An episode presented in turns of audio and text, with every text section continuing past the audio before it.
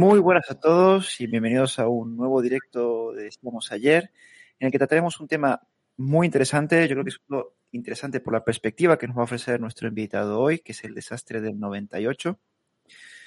Para, para eso contamos, eh, como hemos dicho, con Federico Santaella, que es capitán de Sanidad Militar, licenciado en Geografía e Historia con la especialidad de Historia Antigua y Arqueología por la Universidad de Murcia. Y autor, además del libro de que vamos a tratar hoy, también de la artillería en la defensa de Cartagena y su base naval, la obra más completa sobre artillería de costa. Pero hoy vamos, el tema que nos interesa es el desastre 98 y su libro Crónica de una derrota pactada, muy interesante y recomiendo a todos leer. Pero bueno, vamos a pasar al invitado. ¿Qué tal, Federico? ¿Cómo estás?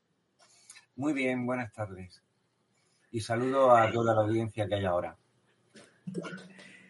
Eh, Federico, yo creo que la primera pregunta para antes de entrar en materia es eh, ¿Qué es lo que te llevó a escribir este libro? ¿Cómo, es, cómo empezó tu historia con esto? Bueno, mi historia empezó de niño, eh, de forma anecdótica, porque eh, yo recuerdo, yo recuerdo cuando se, se enseñaba todavía historia, pues se hablaba del desastre del 98 y se hablaba de que mm, eh, España se tuvo que enfrentar a una potencia muy poderosa, con, con, unos recursos muy limitados vamos, que los barcos de acero de los norteamericanos eh, se tenían que enfrentar a barcos de madera españoles. Lo de los barcos de madera es una cosa que siempre se ha venido diciendo durante más de un siglo. Y bueno, casualmente ya cuando pasan los años, a mí eso siempre me da mucho, mucho la atención. Barcos de madera, eh, a finales del siglo XIX, no es posible, no puede ser. Pero bueno, digamos, serían barcos de hierro, pero muy antiguos. Y nada, bueno, pues más adelante, estando yo activo ya como militar, siendo jovencito, que entonces era teniente y tal, por mi condición de, de historiador, o sea, de, licenciado en historia, me mandaron al, en comisión de servicio a, a, organizar el Museo Militar de Cartagena.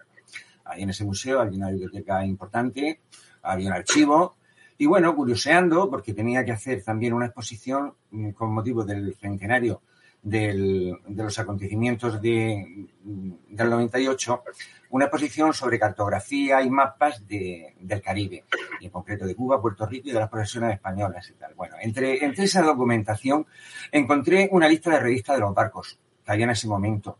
Y bueno, curioseando, bueno, pues vi que Infanta María Teresa, ese fue uno de los barcos que interviene allí. Y veo que es un barco que tenía tres años nada más, eh, que era un crucero acorazado con 30 eh, o sea, con 30 centímetros de cintura protectora, y artillado con cañones del sistema González Ontoria, con torpedos, tal, tal. Y bueno, este barco no era antiguo, este no. Pero bueno, luego voy y miro lo Loquendo y más o menos. Después veo el Carlos V, un acorazado de 9.000, un crucero acorazado de 9.500 toneladas.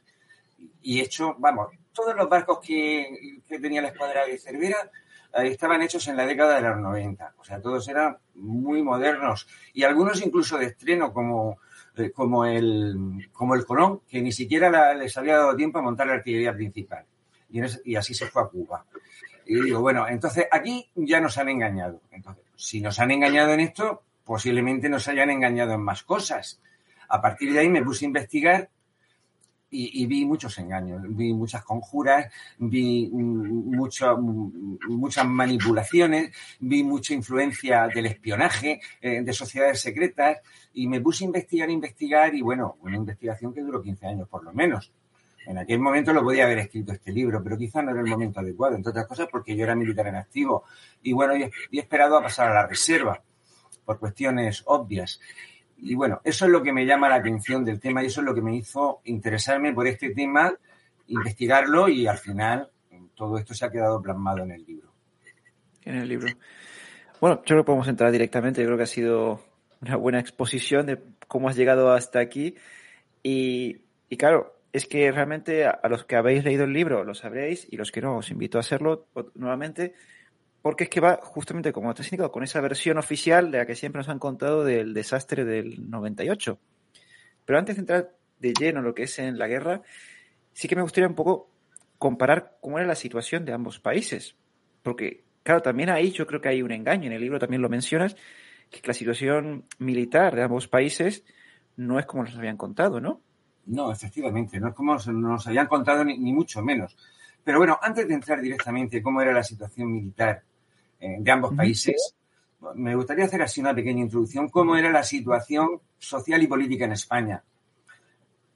Perfecto, sí, sí. Mm, desde el principio del siglo XIX mm, empiezan a perderse mm, eh, las posesiones en España, eh, sobre todo después de la guerra de la independencia, eh, que fue una, que bueno, yo le entiendo como una guerra franco, una alianza franco-británica para destruir a España, porque si bien entonces España era un aliado coyuntural de Inglaterra, pues porque Inglaterra en ese momento era enemiga de Francia, pero, pero Inglaterra no quería a España, no quería una España fuerte. Y entonces esa ayuda coyuntural, mm, cuando llega Wellington con su ejército para llegar a Portugal, lo que hizo fue, aparte de luchar contra los franceses que les interesaba, eh, rompió todo el tejido industrial de España, todas, mm, todas las industrias, eh, todas las, mm, eh, la, las hilaturas de catalanas, eh, todas las fábricas de porcelana, eh, todo lo que había de tejido industrial de que hubiera sido lo previo al inicio de una posible mm, revolución industrial española, todo eso lo arrasó. Además de que arrasó eh, todas las mm, fortificaciones que había rodeando Gibraltar, también las arrasó. Y eso no era luchar contra Napoleón. Bueno, mm, la cuestión es que España sale totalmente arruinada de aquella guerra y sale aislada internacionalmente. Inglaterra deja de ser aliada de España y se dedica a, mm, influir en los movimientos secesionistas de Hispanoamérica. Lo que no había conseguido por las armas durante dos o tres siglos, ahora lo, hace eh, ayudando mm, directamente, eh, no en la península, pero sí a los secesionistas mm, de, de América y además, además eh, propiciando esas secesiones mediante agentes secretos y mediante personajes españoles, como eran San Martín, como era O'Higgins, como eran todos los supuestos libertadores, eh, haciéndolos mm, para que actuasen de agentes para los intereses británicos. Ahí empieza ya la diferencia de España. Ahí es la primera pérdida, la primera pérdida de posesiones españolas de, no posesiones, sino provincias españolas, porque España nunca tuvo colonias. Era, eh, América era como una extensión de España con las mismas leyes, con las mismas ordenanzas y con todo exactamente igual. Luego, ahí no, es que se pierda América, eh, es que se, se, se digrega una porción de España. Bien, esto ya sería muy largo de explicar lo que pasa en América, que si la dividen, que si la enfrentan entre ellos, que si tal. Lo que concierne, digamos, a, a la península. Bueno, y como ya te he dicho, España sale totalmente debilitada, totalmente aislada internacionalmente, totalmente, eh, aunque, aunque Napoleón pierde la guerra, pero los Borbones franceses no están por la labor de favorecer a los Borbones españoles, ni mucho menos. Luego España está con un aislamiento internacional tremendo. Pero bueno, quiere decir eh, que España no tuviese, digamos, un ejército importante, porque necesitaba un ejército. Y lo necesitaba porque nos teníamos que pelear entre nosotros en guerras civiles. Eh, desde el final de, la Guerra de la Independencia hasta finales del siglo XIX, mm, se sucedieron un total de 84 gobiernos mm, mediante asonadas, mediante guerras, mediante eh, intriga mediante todo eso. Era un país en descomposición, había una decrepitud moral y una corrupción de los políticos impresionante. No tenían, no miraban por los intereses de España. Además, España pasa a ser, de alguna manera, un protectorado inglés en lo económico. Esencialmente era así, porque para financiar estas guerras civiles que había entre, entre españoles, que fueron fundamentalmente las guerras carlistas, se recurre a bancos de Estados Unidos e ingleses. La banca Rothschild fue la principal, eh, el banco, el principal banca que puso dinero mm, en manos de los gobiernos españoles para que financiaran el ejército y financiaran las guerras civiles. pero como garantía de ese préstamo, pusieron a la isla de Cuba. Un hecho Está documentado, pero no se ha divulgado hasta ahora. La, eh, isla de Cuba era la garantía para hacer frente a esos, créditos y a esos empréstitos de aquella época. Y no solamente eso, eh, ya, ya digo que eh, España económicamente está en manos de Inglaterra. la, minería pertenecía a Inglaterra, los ferrocarriles pertenecían a, compañías inglesas, las obras hidráulicas también pertenecían a empresas inglesas. España estaba en manos de Inglaterra económicamente y tenía que someterse por tal a todo eso, ¿no? Luego, hay otro problema, vienen las desamortizaciones y normalmente siempre se ha hablado de, que se desamortizan eh, las posesiones de la Iglesia, cierto, pero no solamente se desamortizan las posesiones de la Iglesia, se, se desamortizan también las tierras comunales. Había una forma mm, de, de plantear el territorio en España, sobre todo mm, norte de España, en las grandes eh, llanuras de Castilla y todo, que era mediante tierras comunales. las tierras pertenecían a, los ayuntamientos y los ayuntamientos repartían de alguna manera las tierras entre, entre, la gente, entre de, ahí. Entonces, mm, una vez que se hace la desamortización, eh, todos estos pobladores del campo ya dejan de ser propietarios colectivos. Pero es que eh, todos estos territorios pasan a manos de los caciques. Los caciques eran manos muertas, no eran productivos, no hicieron una revolución agrícola, no hicieron nada de eso. Eh, simplemente tenían sus cortijos, se dedicaban a la caza, a, los toros, a lo que hiciera falta, a tener sus ganaderías. Mm, y, por otra parte, mm, los campesinos eh, pasan a ser, en temporada, pasan a ser temporeros a, cambio de unos sueldos de miseria y se empobrece la población. Pero estos personajes, estos personajes eh, son los que propician mm, la, restauración. y, y, es lo que se llama ese periodo que es la España de los caciques. Los caciques ponían a los políticos y los políticos estaban al servicio de los caciques y no estaban al servicio de España ni de los intereses españoles. Entonces, en ese estado de decrepitud moral, era el que vivía España en ese, en ese momento. Se van ocurriendo otras cosas que las voy a referir así muy rápidamente. ya, ya he dicho mm, que Cuba le habían puesto como garantía de los pagos o de, la devolución de los préstamos. Bueno, pues en el año 1936, 37, en la Constitución, en esa Constitución, las provincias de ultramar pasan a ser regidas por leyes especiales. Se crea un ministerio de ultramar. Y ya no son provincias, pasan a ser colonias al estilo británico. Y son regidas por gobernadores militares con plenos poderes civiles y militares. ¿Qué quiere decir eso? Que subrepticiamente y legalmente mm, las posesiones de ultramar, digamos, ya, ya no son provincias, ya no son territorio español, ya son colonias. Con lo cual, ¿Qué pasa? Por una, por una parte, mm, es, puesto que son colonias, los habitantes de esos lugares dicen, bueno, si somos una colonia tenemos derecho a la independencia como cualquier colonia, ya no somos un territorio como Cuenca o como Zaragoza. Entonces ahí se agita el movimiento independentista, desde la misma España. Pero la cosa no se queda ahí, porque la Constitución de 1937 Perdona, perdona, Frigo, ¿1900 o 1837? 1837. Ah, 1800. 1837. Se impide el acceso a las cortes de los diputados de las provincias de ultramar. Luego, ya son territorios que están en condiciones de poderse vender para poder hacer pago a esos frentes, o sea, a esos préstamos. Vale. Eso por, una parte. Los, eh, los Estados Unidos los Estados Unidos siempre había tenido intereses, siempre, sobre, sobre Cuba. Siempre había querido comprar. Siempre lo había hecho, ¿no? Había tenido ese... Pero ¿qué ocurre? A principios del siglo no tenía un ejército suficiente para hacer eso. Y no solamente el ejército. Mm, luego tuvo su guerra de secesión. Luego no se podía preocupar del tema.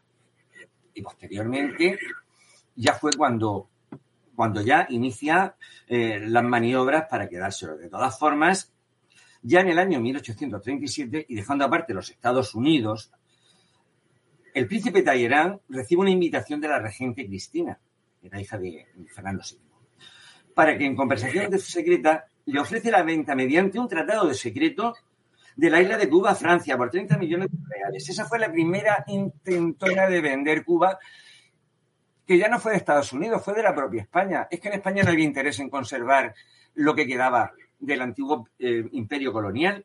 Ese fue el primer intento de venta.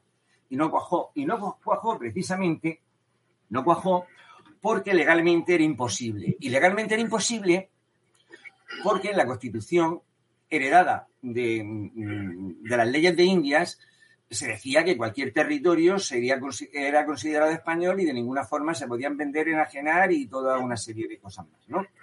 Vale. Luego hay un segundo intento de venta. ¿eh? Este ya, eh, ya, ya, viene aquí, ya vienen aquí los Estados Unidos interviniendo directamente en la compra, ¿no? O el intento de compra. Este se lleva a cabo mmm, en la época del general Prim.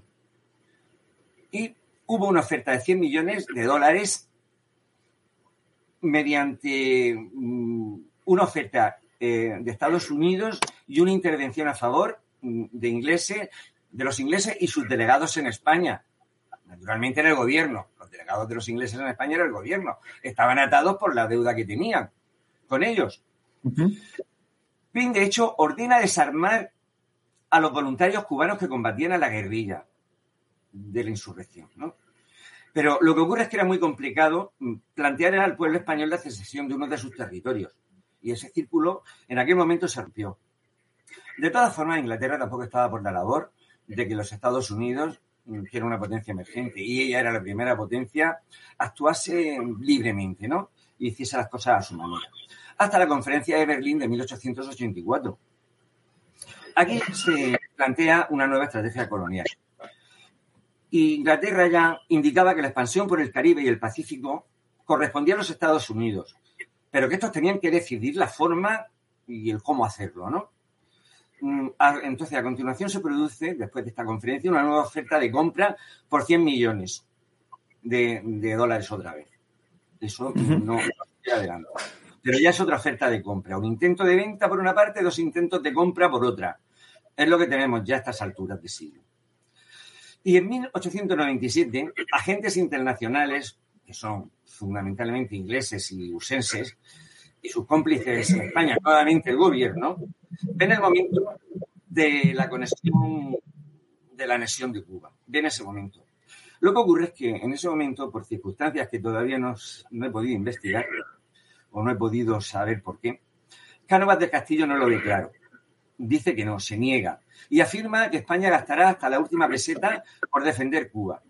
A continuación es, su, es sujeto de magnicidio. A continuación lo matan directamente.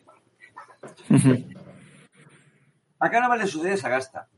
Y como primera medida, cesó al general Weyler. El general Weyler, uno de los mayores estrategas, de los mejores estrategas que ha tenido España en el siglo XIX, que fue el que pacificó los movimientos insurreccionales en Cuba y además en muy poco tiempo, lo cesa. Esa fue la medida de Goma. Y no solamente eso, sino que cesa a todos los generales y almirantes más aptos y capacitados y aguerridos para el combate. Y los sustituye por otros, digamos, de corte más político los sustituye a todos. Bien. En ese momento eh, estaba todo preparado digamos, para consumar la traición. Para ya, bueno, este es el momento de hacer la venta. Sin embargo, mmm, la opinión pública norteamericana no era partidaria uh, de la guerra, era un, pueblo comercial, eh, un pueblo que se estaba industrializando en ese momento, y después de la después de la guerra de secesión se había eh, desmovilizado completamente al ejército, la población norteamericana no quería guerra. Entonces, para hacerlo sin guerra, McKinley hace una última oferta de compra, que fue la tercera y última por parte de los Estados Unidos. Esta consistía en 300 millones de dólares más un millón de dólares para cada miembro del gobierno en concepto de comisiones. Esto no me lo invento yo ni lo digo yo. Esto está en los documentos desclasificados del Senado norteamericano. Sin embargo, pasó como ocurrió con Prim. Sagasta no podía aceptar la oferta sin más, porque eso hubiese supuesto un levantamiento popular y otra posible guerra carlista, que hubiese podido acabar con el régimen de la restauración. Lo que querían a toda costa era conservar el régimen del, el, el, sistema de los caciques, ¿no? La opción era la siguiente. La opción era la siguiente. Si se perdía la escuadra, en una guerra, digamos, si se perdía la escuadra, eh, eso sería la excusa. Se podría justificar una rendición argumentando una supuesta superioridad militar de los Estados Unidos. Claro, si no tienes escuadra, ¿cómo te vas a defender? Yo quiero defenderlo, pero no puedo porque no tengo escuadra. había que perder la escuadra de alguna manera. Por eso empieza eh, en la idea de que los barcos eran de madera, tal, se empieza a gestar en ese momento y se pasa a las generaciones posteriores. Hasta que ahora hemos descubierto que no eran de madera, que eran de las características que sí tiempo voy a decir más adelante. Entonces, eh, quería, eso podía justificar una rendición arguyendo esa supuesta superioridad militar. Bien. De todas formas, salvar el honor ante la opinión pública, es decir, había que engañar a la opinión pública. Y Sagasti hizo la siguiente manifestación, tampoco me he inventado, que está en las actas de las Cortes Españolas. Y lo tengo aquí en una fichita mm, para decirlo textualmente y no equivocarme, ¿no? Palabras, palabras de Sagasta pocos días antes de empezar la guerra. La opinión pública no debe alarmarse porque los Estados Unidos, eso se lo estaba diciendo a los diputados. Si la guerra estalla, echase a pique algún barco. Lo que no hay que tolerar es que pudiera apresarlo y quedarse con su bandera. Ojalá que no tuviésemos ni un solo barco. Esa sería mi mayor satisfacción. Eso es lo que dice el presidente del gobierno español en las Cortes de España. Y eso está en las actas. Eso ya te digo, no me lo he inventado yo.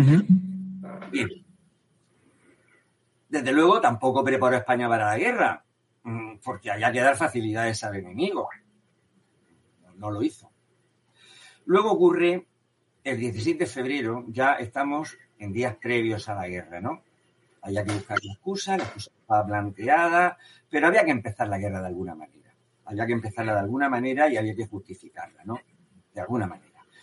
El 16 de febrero de 1898 ocurre la voladura del Maine en el puerto de La Este hecho que todo el mundo afirma que es el casus belli de la guerra, en realidad no lo es. Yo, en mi opinión, aquí me puedo equivocar. Los Estados Unidos no necesitaban ninguna excusa para declarar la guerra. Ya tenían el permiso de Gran Bretaña después de la conferencia de Berlín. Bretaña seguía siendo la primera potencia mundial. Y les bastaba con la aplicación de la doctrina Monroe, por su parte. América para los americanos. Y toda acción eh, que fuese en, el entorno del continente americano era mm, moralmente legal, ¿no? Le bastaba con la aplicación de la Monroe. O sea, no necesitaba ninguna excusa. Se hizo este acto de falsa bandera, porque se está demostrado que fue de falsa bandera, para movilizar a la opinión pública norteamericana, que no era partidaria de la guerra, cuando ya veían que era inminente, que no había más remedio que hacer la guerra y que por el último intento de, compra no funcionó. A continuación de la voladura del Maine, los periodistas Randolph Hearst y Pulitzer se encargaron de atizar el fervor patriótico norteamericano con la, con la consigna Remember of Maine. Acordad del Maine, ¿no? Eh, pues se dijo como Remember eh, Pearl Harbor, una cosa parecida, ¿no? Pero con algunas décadas de antelación. Bueno, la consecuencia de toda esta prensa amarilla que intoxicaba, ¿qué tal? Mm, fue que, bueno, que en pocas semanas hubo más de 200.000 voluntarios norteamericanos que se, que se apuntaron para hacerle la guerra a España. Pues pero no fue. La batalla de fue precisamente para conseguir esto, para movilizar a los civiles norteamericanos. Fue, por ahí. Luego, mm, hay que hablar del ejército de España, del ejército de Estados Unidos y, de, la, Armada, ¿no? Pero del ejército o de, o de eso, hay que hablar del desperdicio del talento militar que tenía España en aquellos momentos. Y lo voy a hacer muy brevemente. Sí, sí, aparte lo están comentando en el chat, eh, todo el tema del submarino, eh, cómo, cómo fue boicoteado el proyecto. Sí, bueno, pero es que no solamente podemos hablar de Peral. En concreto había cuatro inventores españoles de primer nivel, cuatro de primer nivel. Uno era González Fontoria. Este revolucionó, fue un inventor que revolucionó eh, aparte de que tuvo otros inventos, todo el sistema de artillería de la época. Se adelantó en varias décadas a lo que fueron después los cañones en uso en todas las marinas. Mm, hizo mm, que los cañones pudiesen rotarse 360 grados.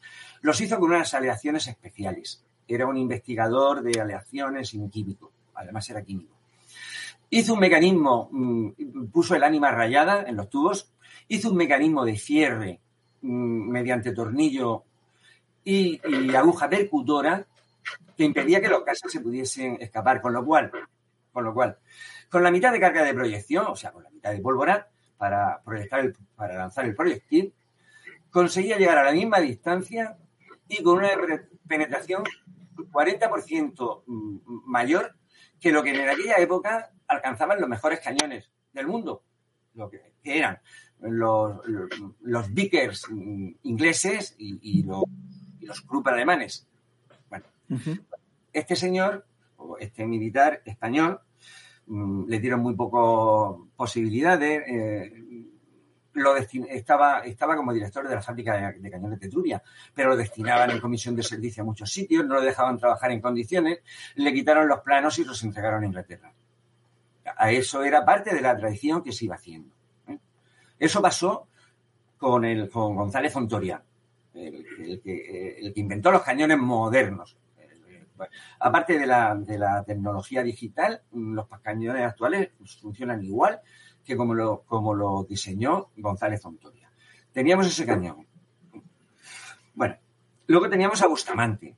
Bustamante fue otro oficial español, o inventor, mm, ingeniero, inventó las, las minas las minas ya estaban inventadas, ¿no? Pero las minas tradicionales. Las minas se podían fondear a distintas profundidades y tenían un sistema eh, de detonación mediante pistoletes, que eso es muy largo de explicar. Pero vamos, eran unas minas modernísimas que podía poner donde quisiera. Además, se podía, hizo un mecanismo remoto que podía hacer estallar la mina a distancia. El control remoto ya empieza con él. Ya de hecho, cuando estuvo mm, en la escuela de, torpedos de Cartagena, em, hizo mm, un sistema con todos los teléfonos, los unió de tal manera eh, como, como si fuera una línea corporativa interna. O sea, eso es lo más parecido a lo que muchas décadas después es lo que se llama la intranet, ya lo hizo él. O sea, fíjate, fijaos qué personajes teníamos entonces. No solamente inventa las minas de ese tipo, las minas modernas, las de ahora, sino que también inventa el torpedo eléctrico. Un torpedo que no dejaba estela y que no soltaba burbujas. El torpedo eléctrico no es el torpedo que vaya con un combustible eh, y en aquella época los torpedos se veían venir por su estela y por su velocidad. Se podían esquivar. Este torpedo daba el doble de velocidad y no se veía. Eso lo inventa Bustamante. Bien. Teníamos otro gran inventor, era Villamil. Villamil inventa el destructor. El destructor es la fragata moderna, digamos, más o menos. En aquella época mm, era un barco fabuloso. Era un barco mm, de, no, de no gran tonelaje, pero mm, eh, tenía su principal, su principal bondad era la velocidad. En aquella época daba 30 nudos, que para la época era una velocidad asombrosa. 30 duros en aquella época era una velocidad asombrosa la que daba el destructor. Las F-100 españolas actuales dan 28 nudos y ya está bien. Pues entonces daban 30 nudos, cuando los demás barcos pues, podían dar 12, 13, 14 nudos, 15 mm, o 16 en el mejor de los casos. Era un arma armada con torpedos. Y con los cañones Bustamante mm, no tenía muchos, claro, no era un barco muy grande, era un barco oceánico. Este tipo de barco, este tipo de barco eh, era el ideal para poder atacar a los acorazados. Porque la principal debilidad eh, con que, tenía un acorazado era el torpedo. Por su coraza, por su resistencia, eh, la artillería le hacía poca milla, pero el torpedo, con el torpedo no podía. Pues Villamil inventa el destructor, en España se declara útil para la Armada, se le encargan siete, que se hagan siete destructores, pero los encargan a hacer a Inglaterra. En España había posibilidad de hacerlos perfectamente. Pues no, lo encarga de hacer Inglaterra. Lógicamente los ingleses los copiaron, pero no los copiaron en ese momento. Los copian cuando vieron la efectividad más adelante que ya lo voy a decir, ¿no? Pues también hay espionaje y también hay traición y también se mandan construir los destructores a Inglaterra. Bien. Y luego ya no hablemos de. Sasperal no inventó un submarino. Sasperal inventó el submarino. Hasta entonces eran toneles estancos que los metían en el agua y los sacaban y los izaban y bajaban con, una, con unos sistemas. No tenían propulsión. la cuestión era un, un, barco submarino, perdón, se movía debajo del agua, eh, tenía una autonomía de 350 kilómetros, unas 500 millas más o menos. Eh, tenía baterías, tenía motores interiores, que los anteriores prototipos no tenían motores. Bueno, este submarino fue objeto de sabotajes continuos desde que empezó. Cuando empieza a hacerse el submarino, eh, hubo un, espía, un espía inglés que además era traficante de armas, un Tarzajarov, que le llamaban el mercader de la muerte, por cierto. Bueno, pues le ofreció a Peral, le ofreció un cheque en blanco para que le vendiese el invento. Peral nunca quiso venderle el invento. Dijo que el submarino sería para España, no era para a ninguna otra potencia. Menos por una potencia enemiga, así se lo dijo. Así fue. Cuando, mientras estaba construyendo el submarino, eh, una serie de espías que se ocupaban de, llegar a los operarios y les decían, les decían a los operarios que eh, este, el invento de este loco va a traer la ruina porque si realmente, porque no va a funcionar, porque es una una locura. Pero si realmente funciona, ya no van a haber necesidad de construir barcos y vais a ir todos al paro. Entonces los, trabajadores no, no, trabajaban con mucho entusiasmo. Eh, luego, en las pruebas de mar, la primera prueba de, de flotación, bueno, hubo más pruebas anteriormente, pero voy a decir lo más importante. En las primeras pruebas que tenía que moverse autónomamente el submarino en el agua, en las primeras pruebas, mm, se dijo Peral dijo que de ninguna manera eso se podía saber, que, había que hacerse en el máximo secreto. Bueno, pues, pues primero ocurre una cosa. La noche antes, uno de los colaboradores de Peral le dice que el barco no arrancaba en, el dique seco, que no que podía arrancar los motores de ninguna manera. Y entonces comprobó que habían sustituido el, ácido de las baterías por tinta roja estuvieron toda la noche trabajando, al final consiguieron mm, solventar el problema. Bueno, pues a la mañana siguiente, a pesar del secreto que tenía que haber, una muchedumbre, una muchedumbre eh, y, periodistas de, varios países estaban en el muelle. Y, él estaba totalmente alucinado. ¿Cómo puede ser si eso se tiene que llevar en secreto?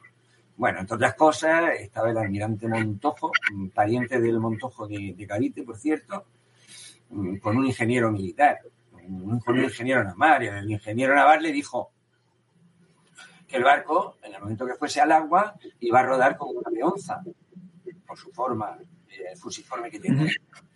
Ya Peral estaba muy irritado, muy irritado, cogió una tiza, puso una raya en el casco y dijo, eh, la raya eh, no se va a borrar, porque, no, porque el agua no la va a mojar, va a permanecer estable. Efectivamente, así fue. Así fue efectivamente. Luego hay otra serie de pruebas que hace el submarino, hace pruebas de inmersión, eh, demostró que podía dirigirse de, un lugar a otro debajo del agua eh, sin tener mm, mm, visión exterior y, bueno, llegaba perfectamente al sitio por un sistema giroscópico que también inventó, porque este submarino incorporaba más de 20 inventos para que pudiera funcionar. Bueno, hacen pruebas de torpedos, funciona perfectamente, todo fue un, auténtico éxito, todas las pruebas, y todo esto es muy resumido.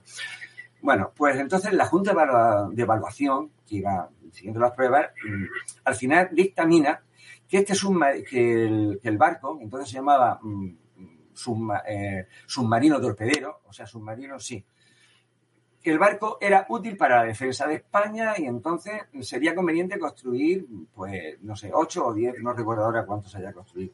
Ya no como, como el submarino que era un prototipo, sino más avanzado, con un cañón en cubierta, eh, con un motor diésel para recargar baterías navegando, en fin, todo estaba pendiente. Bueno, y luego misteriosamente pasa un mes, dos meses o tres, exactamente casi seis meses eh, se quita esa junta de evaluación y se nombra otra junta de evaluación. Otra. esa Junta de Evaluación hace otro informe y dice que el artefacto, lo nombra artefacto de esta manera, el artefacto inventado por Peral no es útil. Porque si los ingleses, que son los mejores marinos del mundo, no lo habían logrado construir, invirtiendo todo tipo de personal, de ingenieros, de dinero, de todo, no lo iba a conseguir un oficialete de la Armada. Entonces era teniente de navío, equivalente a capitán. Y a continuación decía, si bien es cierto que las pruebas previas que se han hecho eh, y, y que la evaluación anterior dijo que era útil, eso solamente puede ser producto de la casualidad. Automáticamente, al día siguiente, en la Gaceta de Madrid, que era el boletín oficial del Estado de aquella época, se publican los planos del submarino y se dan a conocer a todo el mundo. Esa era la intención que tenía el gobierno de España de defender sus posesiones, de cara a una guerra que ya se veía venir, porque ya se estaba viendo venir durante todo, durante todo el siglo.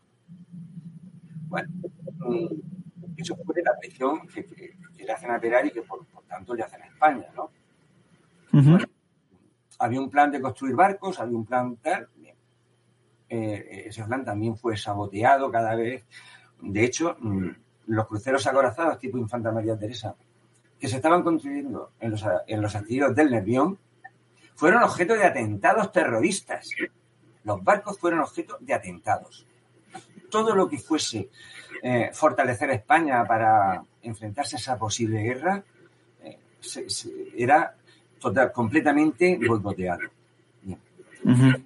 Me has preguntado por los ejércitos, el de España y el de Estados Unidos. Pues bueno, pues te voy a hablar sí. del ejército de Estados Unidos primero.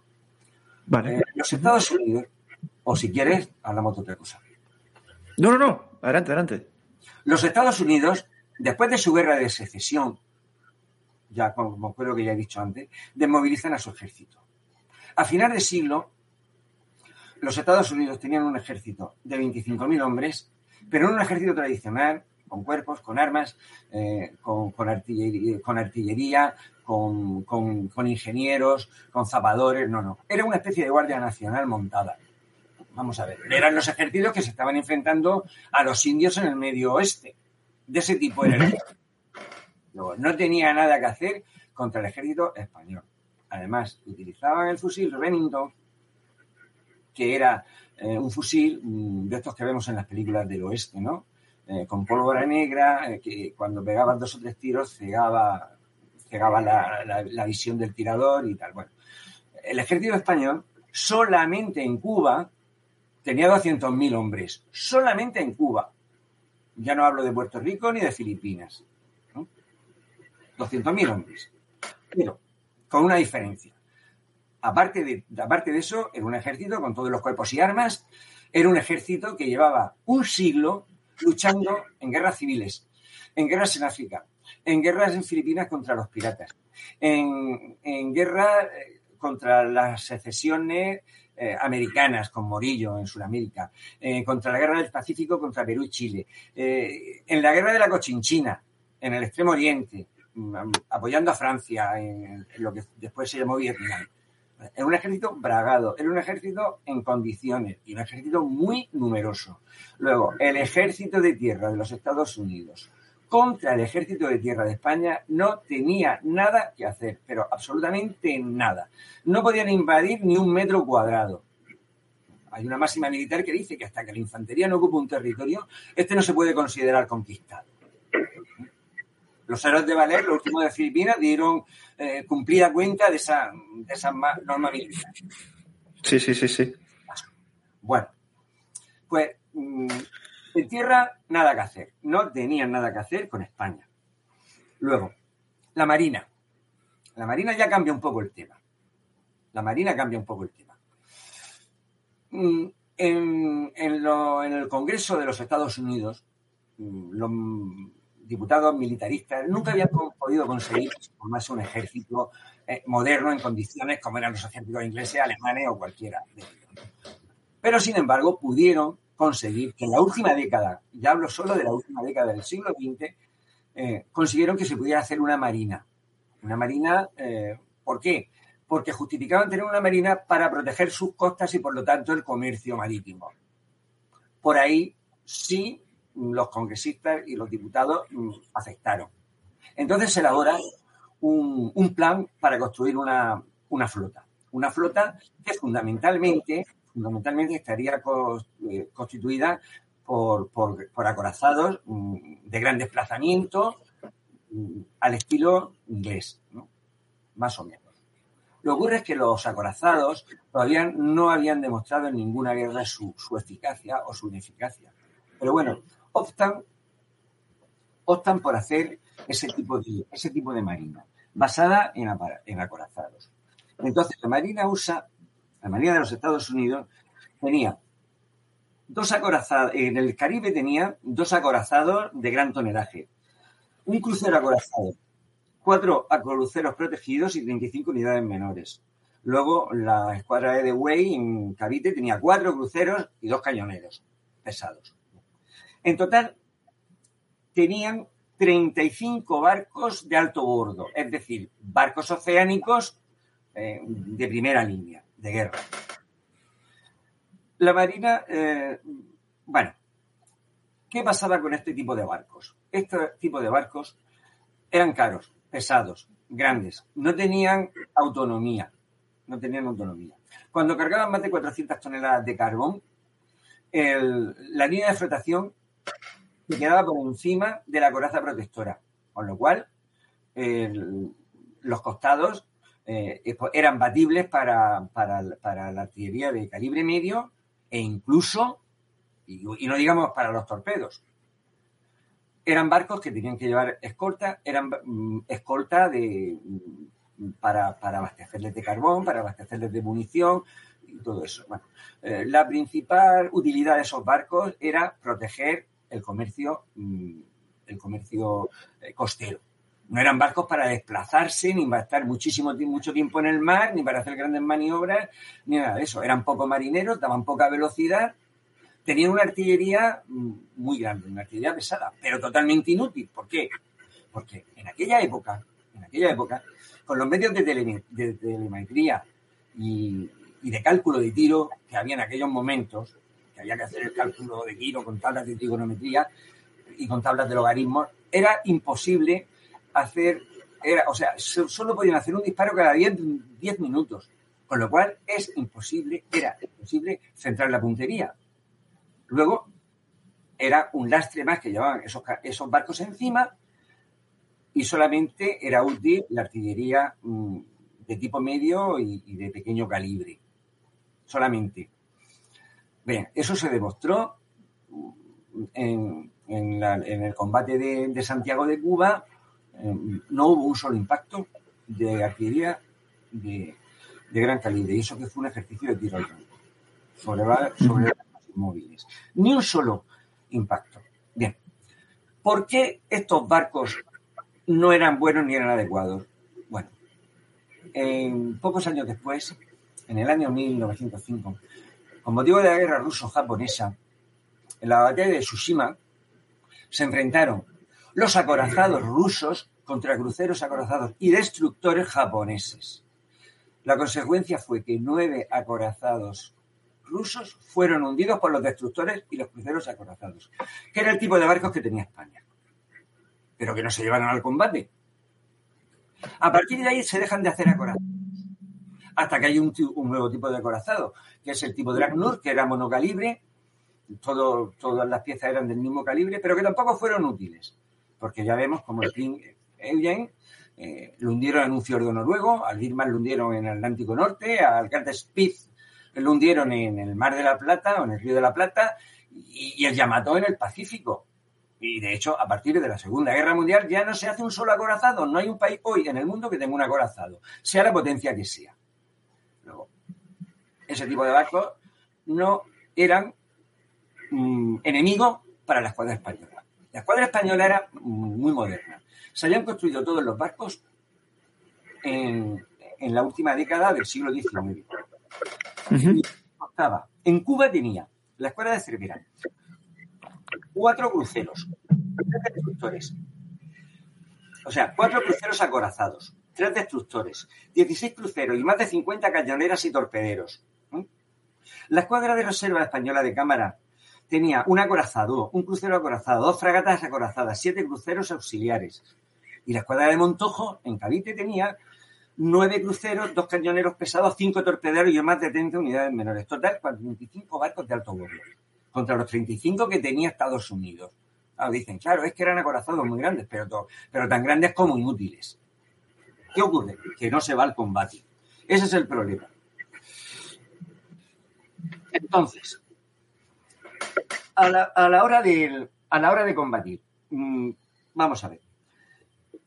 ¿Cuáles eran las características de la escuadra española? Era una escuadra oceánica. Podía hacer muchos miles de millas sin repostar. Eh, tenía montados los sistemas de torpedos de, mm, de Bustamante. Tenía montada, tenía también los cañones de, de González Fontoria he dicho antes, que eran los más modernos del mundo. Tenían preparación, tenían dotaciones profesionales porque los americanos, las dotaciones que tenían, mm, casi que eran de fortuna, porque conforme hacían un barco, eh, contrataban gente para hacer los marineros y, tal, no eran marineros profesionales tampoco. Y luego mm, eran, mm, eran barcos que, que tenían la posibilidad, entre los cruceros acorazados y los destructores, era una escuadra que, que, podía afrontar o eludir el combate a su conveniencia. Es decir, si tenía una situación favorable, podía atacar. Si la situación era desfavorable, se podía retirar del escenario. ¿Por qué? Porque eran mucho más veloces, mucho más rápidos.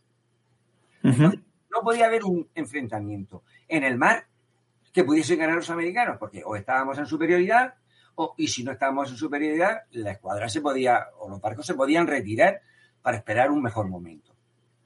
Bien, entonces, esa es la escuadra americana que dice que era tan infinitamente superior a la española y la escuadra española.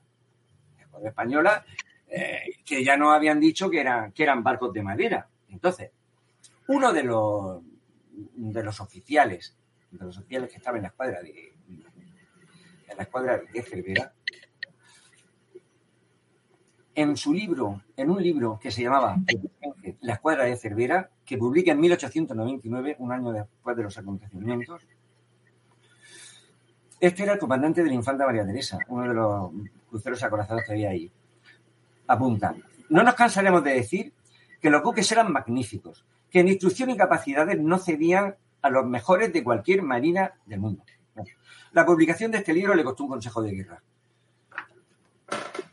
Bien. Esta es la opinión de uno de los más reputados marinos. Pero bueno, vamos a la guerra. Vamos a la guerra. Bueno, para afrontar la guerra, no vayamos a pensar eh, que todo el mundo estaba en la conspiración. Eh, las conspiraciones normalmente son efectivas, entre otras cosas, porque las conoce poca gente. Se llevan secreto, ¿no? Aquí el principal conspirador era el gobierno. Pero entonces, mm, la Junta de Almirantes y Generales hace un plan mm, de guerra, un plan para enfrentarse a los Estados Unidos en, una guerra hipotética, pero bueno, ya, ya se declara la guerra. Y podríamos hablar de muchas cosas antes, de los intentos de bloqueo, de todo eso, pero bueno, vamos a dejarlo de momento.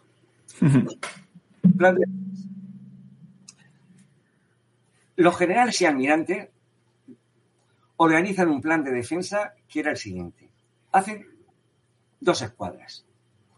Una escuadra que sería mandada al, Caribe, de la escuadra de Cervera. Otra escuadra que ya estaba en Cavite, que era la de Montojo, y había una escuadra de reserva que era del almirante Cámara. ¿Mm? Bien. Aparte, había un, había un plan de tierra organizado por Weyler, el general que, destituyeron. Bien.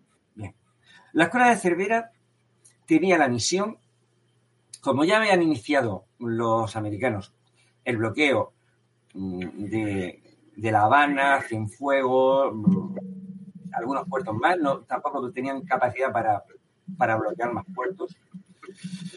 La idea era mandar a Puerto Rico o a La Habana la escuadra de Cervera. Podían impedir los bloqueos porque estaban al abrigo de las baterías de costa. Con lo cual, podían, podían hacerlo perfectamente. No se podían acercar los barcos americanos a bloquear porque desde las baterías de costa ya directamente nos mantenían alejados. Y mientras tanto podían seguir los sonidos de, la, de la marina. A continuación, había una escuadra de reserva en la península. Y esta escuadra tenía que dirigirse también al Caribe, pero luego esa se dividía en dos. La mitad iría hacia Halifax, en Canadá, y la otra mitad hacia, Brasil. Mm, cubriendo toda la costa norteamericana, bombardeando puertos, bombardeando o, reteniendo el pacto comercial norteamericano. Era un plan perfecto, perfecto. Pero bueno, el plan del gobierno y sus cómplices era que no se tenía que hacer ese plan porque ese plan hubiese sido el que hubiese podido tener éxito para enfrentarse a los Estados Unidos. Entonces, se trataba, se trataba de que ese plan no se llevara a cabo. Estaba sobre el papel, pero no se lleva a cabo. Entonces ocurre, el 3 de julio viene el desastre el, 1 de mayo, no, antes, antes, porque es que antes de hablar de Cuba, de Santiago de Cuba, hay que hablar de Cavite, porque fue dos meses antes, ¿no? Los Estados Unidos no tenían el, tratar de tratar de a España en, en Filipinas era una auténtica locura, sobre todo por motivos logísticos. Para desplazarse desde las costas, tanto del Pacífico como del Caribe, y entonces no estaba el canal eh, de Panamá, tenían que hacer miles y miles de millas. Los americanos no tenían ninguna estación de carboneo en el trayecto.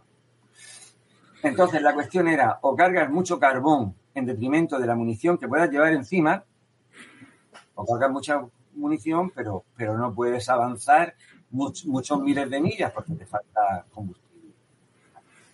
Tenían la posibilidad de, no, de armamento, pero de carbón en, en Hong Kong, porque era una colonia inglesa.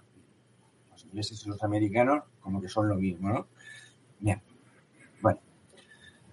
Los espías españoles, los espías españoles habían dicho que, Estados Unidos no, no haría una incursión en las Filipinas porque sería una auténtica locura. Bueno, entonces, ¿por qué ¿por qué Estados Unidos va a atacar a Filipinas si de antemano eso era una locura? Cuando la escuadra de The Way, que era el almirante americano en, Filipinas, digamos, mm, sale de, Hong Kong, el gobernador de Hong Kong dice, a estos chicos no los volveremos a ver. Sí. El almirante de Way tenía cuatro destructores ligeros y dos cañoneros pesados. Eso era todo lo que tenía el almirante de Wayne. El almirante Montojo en España, o sea, en Filipinas, tenía nueve cruceros. Y tenía además cinco torpederos. Y tenía además más de 30 unidades menores. O sea, la diferencia era brutal. Entonces, se hace un plan de defensa previo al combate de Cavite. Y se estima que para esperar a la escuadra americana de Wayne, para esperarla, el mejor sitio era frente a Manila. ¿Por qué? Porque para llegar hasta Manila, los americanos tenían que pasar por tres islas con baterías de costa. Tenían que pasar por ahí, por delante de esas islas. Y luego se tenía que enfrentar a una escuadra española que tenía más capacidad artillera que la americana y además esa capacidad artillera era duplicada por las piezas de artillería que había en el recinto de la plaza de Manila. Luego, aquello hubiera sido una encerrona. Si hubieran combatido allí. Entonces, ¿qué ocurre? Que no combaten ahí, llevan la escuadra Cavite, que habían dicho de antemano que era un sitio, eh, que era el peor sitio donde se podía esperar la escuadra, porque no había baterías de costa. No, eran fondos muy bajos. Eh, no podían maniobrar bien los barcos.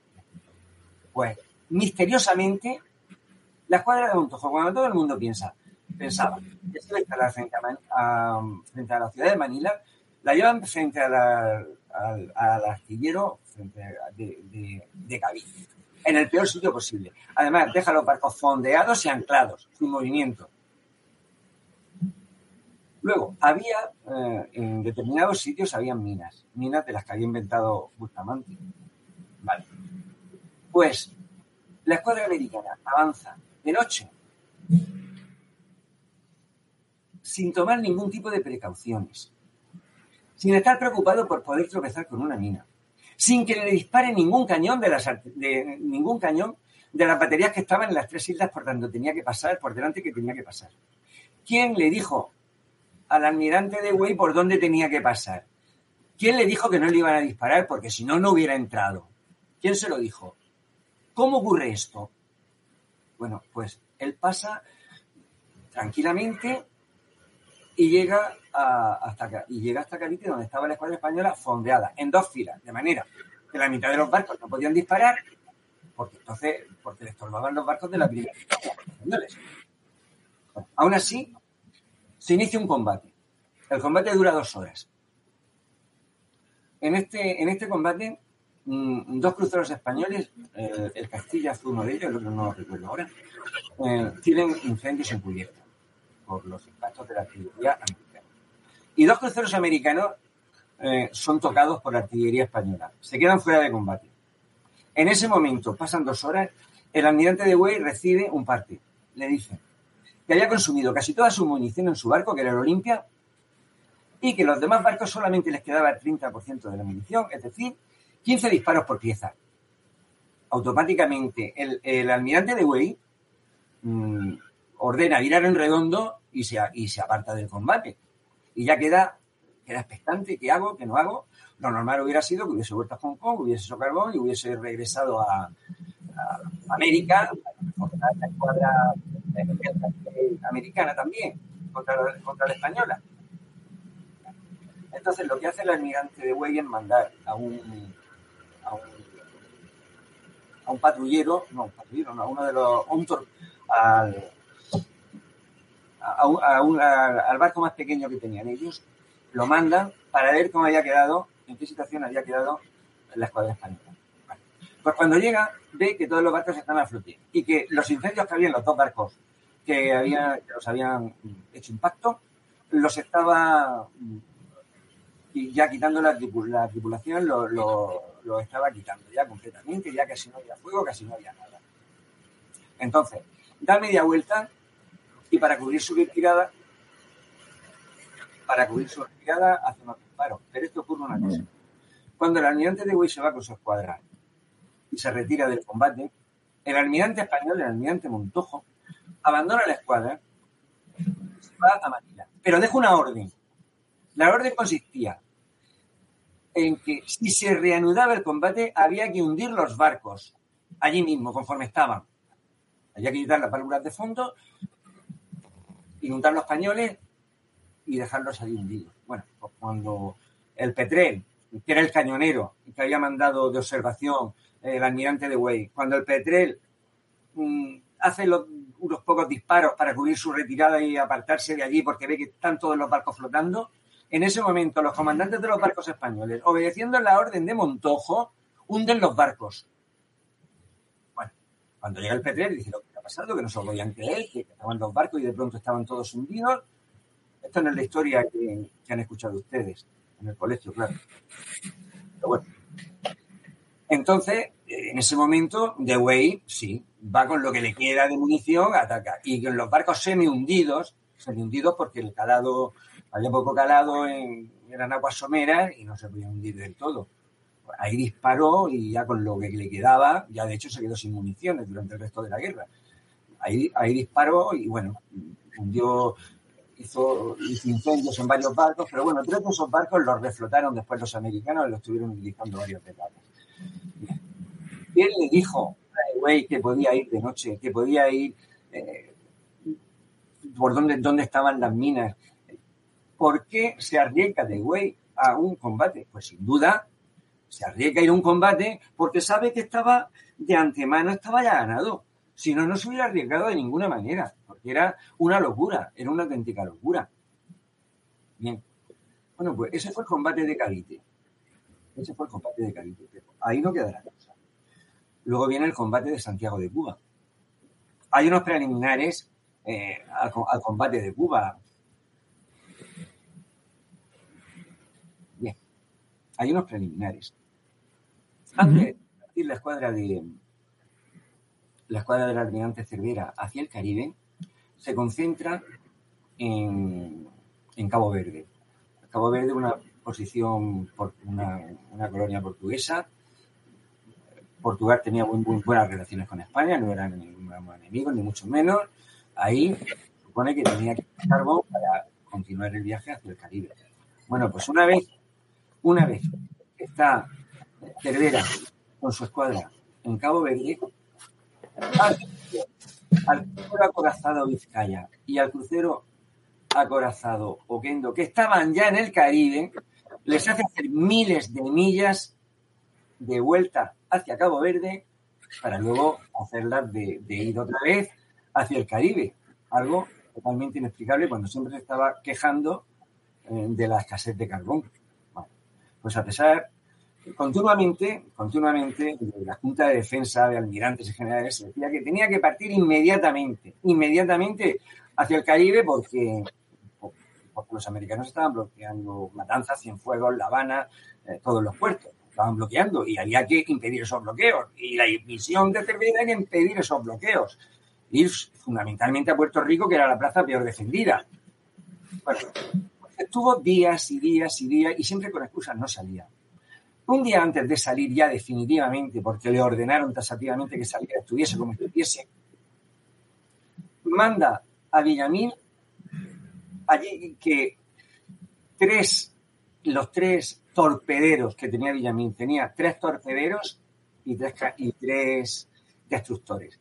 Que los tres torpederos vuelan a la península y que los buques logísticos que llevaban carbón volviesen también a la península, con lo cual debilita su escuadra. Es un hecho incomprensible. Luego en la historia se dice que más porque carbón, que si se metió en Santiago de Cuba, en Santiago de Cuba es porque no tenía carbón y estaba más cerca, tal, tal. Bueno, pues los barcos logísticos que llevaban carbón los manda a volver a España. Y, los, y tres torpederos de su escuadra los manda a volver a España. Eso antes de salir hacia el Caribe. En el, plan de defensa decían que si se encontraban con fuerzas inferiores a la suya, atacarse. Si eran superiores, que eludiese el combate. Bueno, pues se cruza con dos cruceros americanos contra toda la escuadra de Cervera no da orden de atacarlos. Los dos, dos eh, cruceros eh, se fueron con gran alivio. Luego se cruzan con otro crucero más, uno solo. Tampoco da orden de atacarlos. Insistentemente le dicen, por cablegramas y tal, que tiene que ir a Puerto Rico, a Puerto Rico, a Puerto Rico. Bueno, pues no va a Puerto Rico. Al final, en Santiago de Cuba, el peor sitio posible. ¿Por qué? Porque es un estero un estero donde los barcos tenían que perder de uno a uno y por, salir. Una de las características de este sitio podía ser bloqueado, pero bloqueado simplemente con hundir un barco en la bocana del estero. Bueno, ¿por qué mete el barco en Santiago de Cuba? Además, Santiago de Cuba está en la provincia de Oriente, que era la provincia donde todavía quedaba, donde todavía quedaba resistencia, eh, resistencia de los independentistas cubanos en una plaza donde era muy difícil de abastecer, estaba por medio de la Sierra Maestra, no podía tener ayuda, no podía tener apoyo, eh, no había mucho carbón en Santiago de Cuba tampoco. Lo mete en esa ratonera.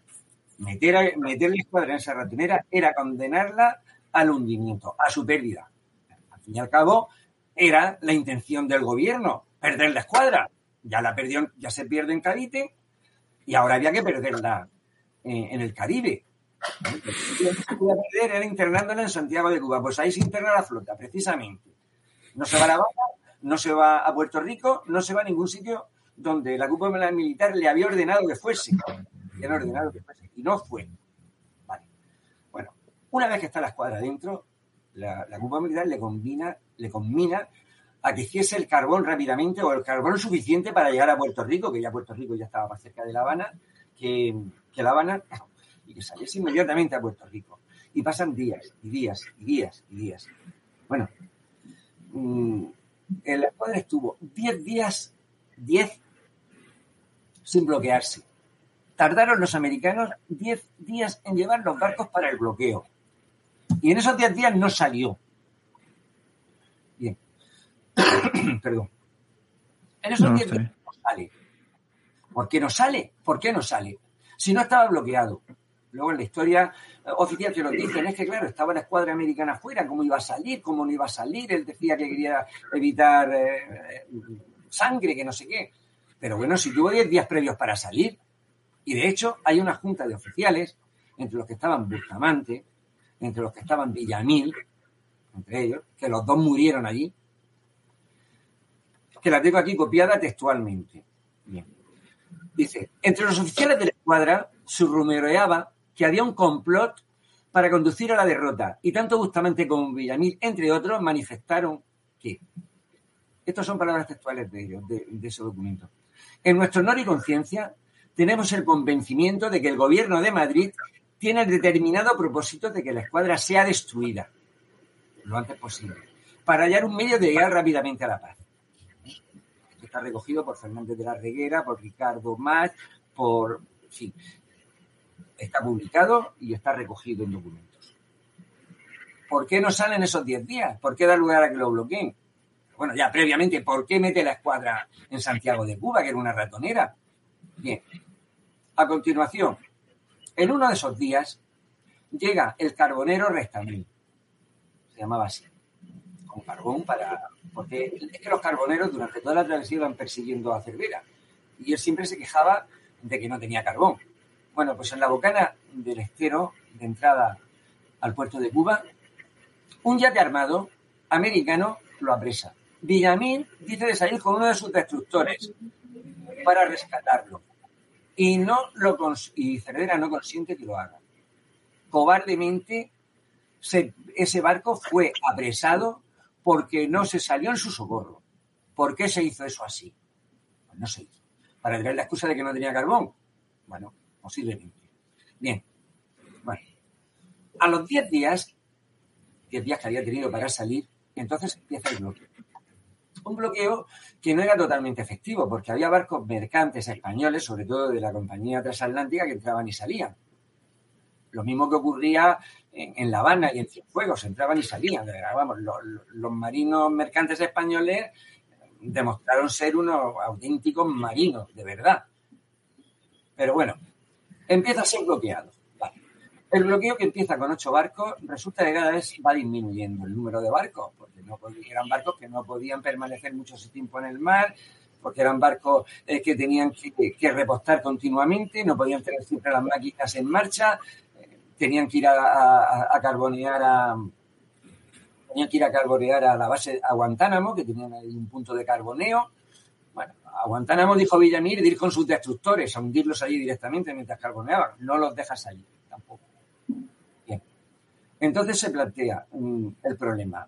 Ahora hay que salir, o se sale, o, si los americanos llegan por tierra y toman Santiago de Cuba, al final no la tomaron, pero si llegan a tomar Santiago de Cuba, se quedan con los barcos dentro del puerto, o había que hundirlos al puerto. Entonces la cúpula militar continuamente, continuamente, continuamente le dice a, a Cervera que salga, que salga, y no salga, siempre por una excusa, que se hace mala mar, que si tal, que si cual. Bien. Hay una junta de oficiales de la escuadra, que, encabezados por Bustamante y Villamil, que le, que le plantean una posibilidad de salida, cuando ya estaba bloqueado. Es decir, tenían que salir de noche. Que las baterías de costa previamente, las noches anteriores, disparasen para que no se acercasen mucho los barcos americanos salir primero con los destructores, que por su gran, gran velocidad podían salir tirando torpedos por los dos costados, dispersar a los americanos, a sembrar el caos y aprovechar la coyuntura para que el resto de los barcos saliesen e irse ya directamente a, San Juan de Puerto Rico, a San Juan de Puerto Rico, que era donde tenían que ir desde el principio. Pues no, no quiso, no quiso, en ningún momento quiso. Bien. Aquí está la escuadra. Ya se había perdido en Cavite. Eh, la escuadra está aquí creada. Y entonces, mm, hay otra serie de maniobras, ya de tipo político. Bien, vamos a ver. El general Pando era el jefe del Estado Mayor del Ejército de Cuba. Es decir, era el que tenía que dirigir las operaciones militares. Era el que hubiese podido mandar en la, de la trocha Júcaro Morón, que era la que estaba mm, en, el límite con la, con la donde estaba Santiago de Cuba, en esa, ahí había más de cinco regimientos, había artillería, había de todo, tenía que mandar esas tropas, lógicamente, a, Santiago para reforzar la posición. Bien, eso era, no se hizo porque él no estaba. Entonces, ¿qué hace este señor?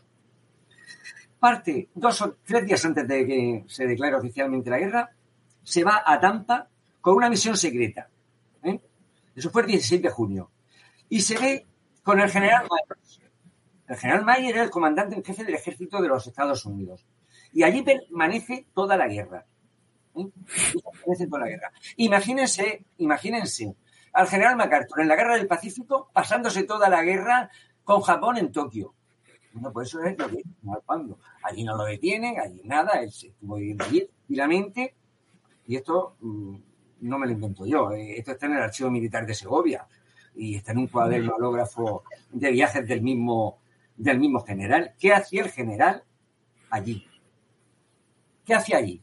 El que tenía que dirigir las operaciones militares en Cuba, ¿qué hace en territorio enemigo? Pues allí estaba, toda la guerra.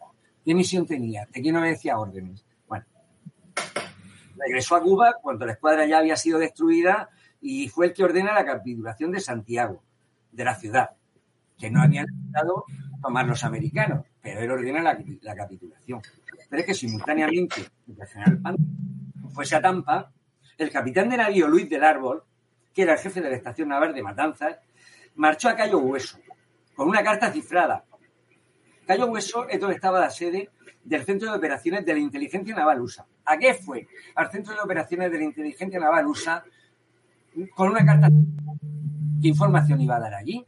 ¿Qué se estaba tramando políticamente? Por una parte los políticos y por otro los militares que estaban conjurados al servicio de los políticos. ¿Qué hace Pando en, Tampa? ¿Qué hace el capitán de Luis del Árbol en, la serie de la inteligencia norteamericana mientras dura la guerra? Bueno, pues eso son, eso son preguntas que alguien debería responder. A mí, desde luego, no me la, no me ha respondido nadie, pero son hechos que, que están ahí. Bueno, eh, la cuestión es que cuando ya mm, no tiene más remedio Cervera que salir a toda costa, porque ya le obligan, la cúpula militar, digamos, desde España no sabía de estos manejos, ¿no? No sabía. Había, algunos estaban implicados, pero, pero no todos.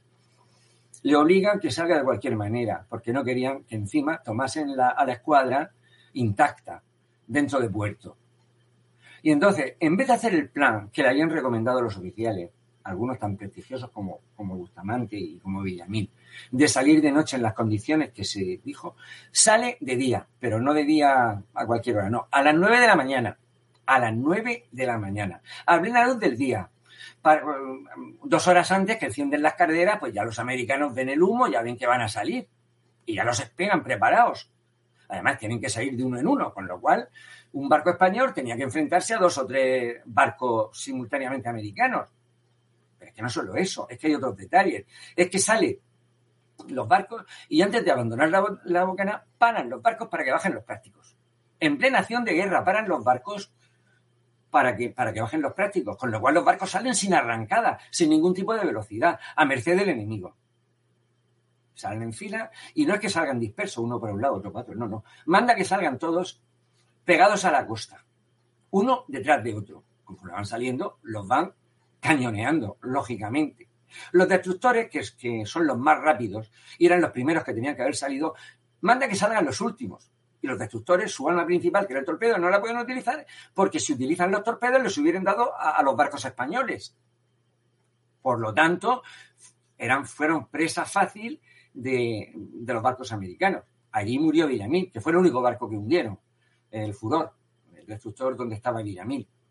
Él murió allí con su destructor.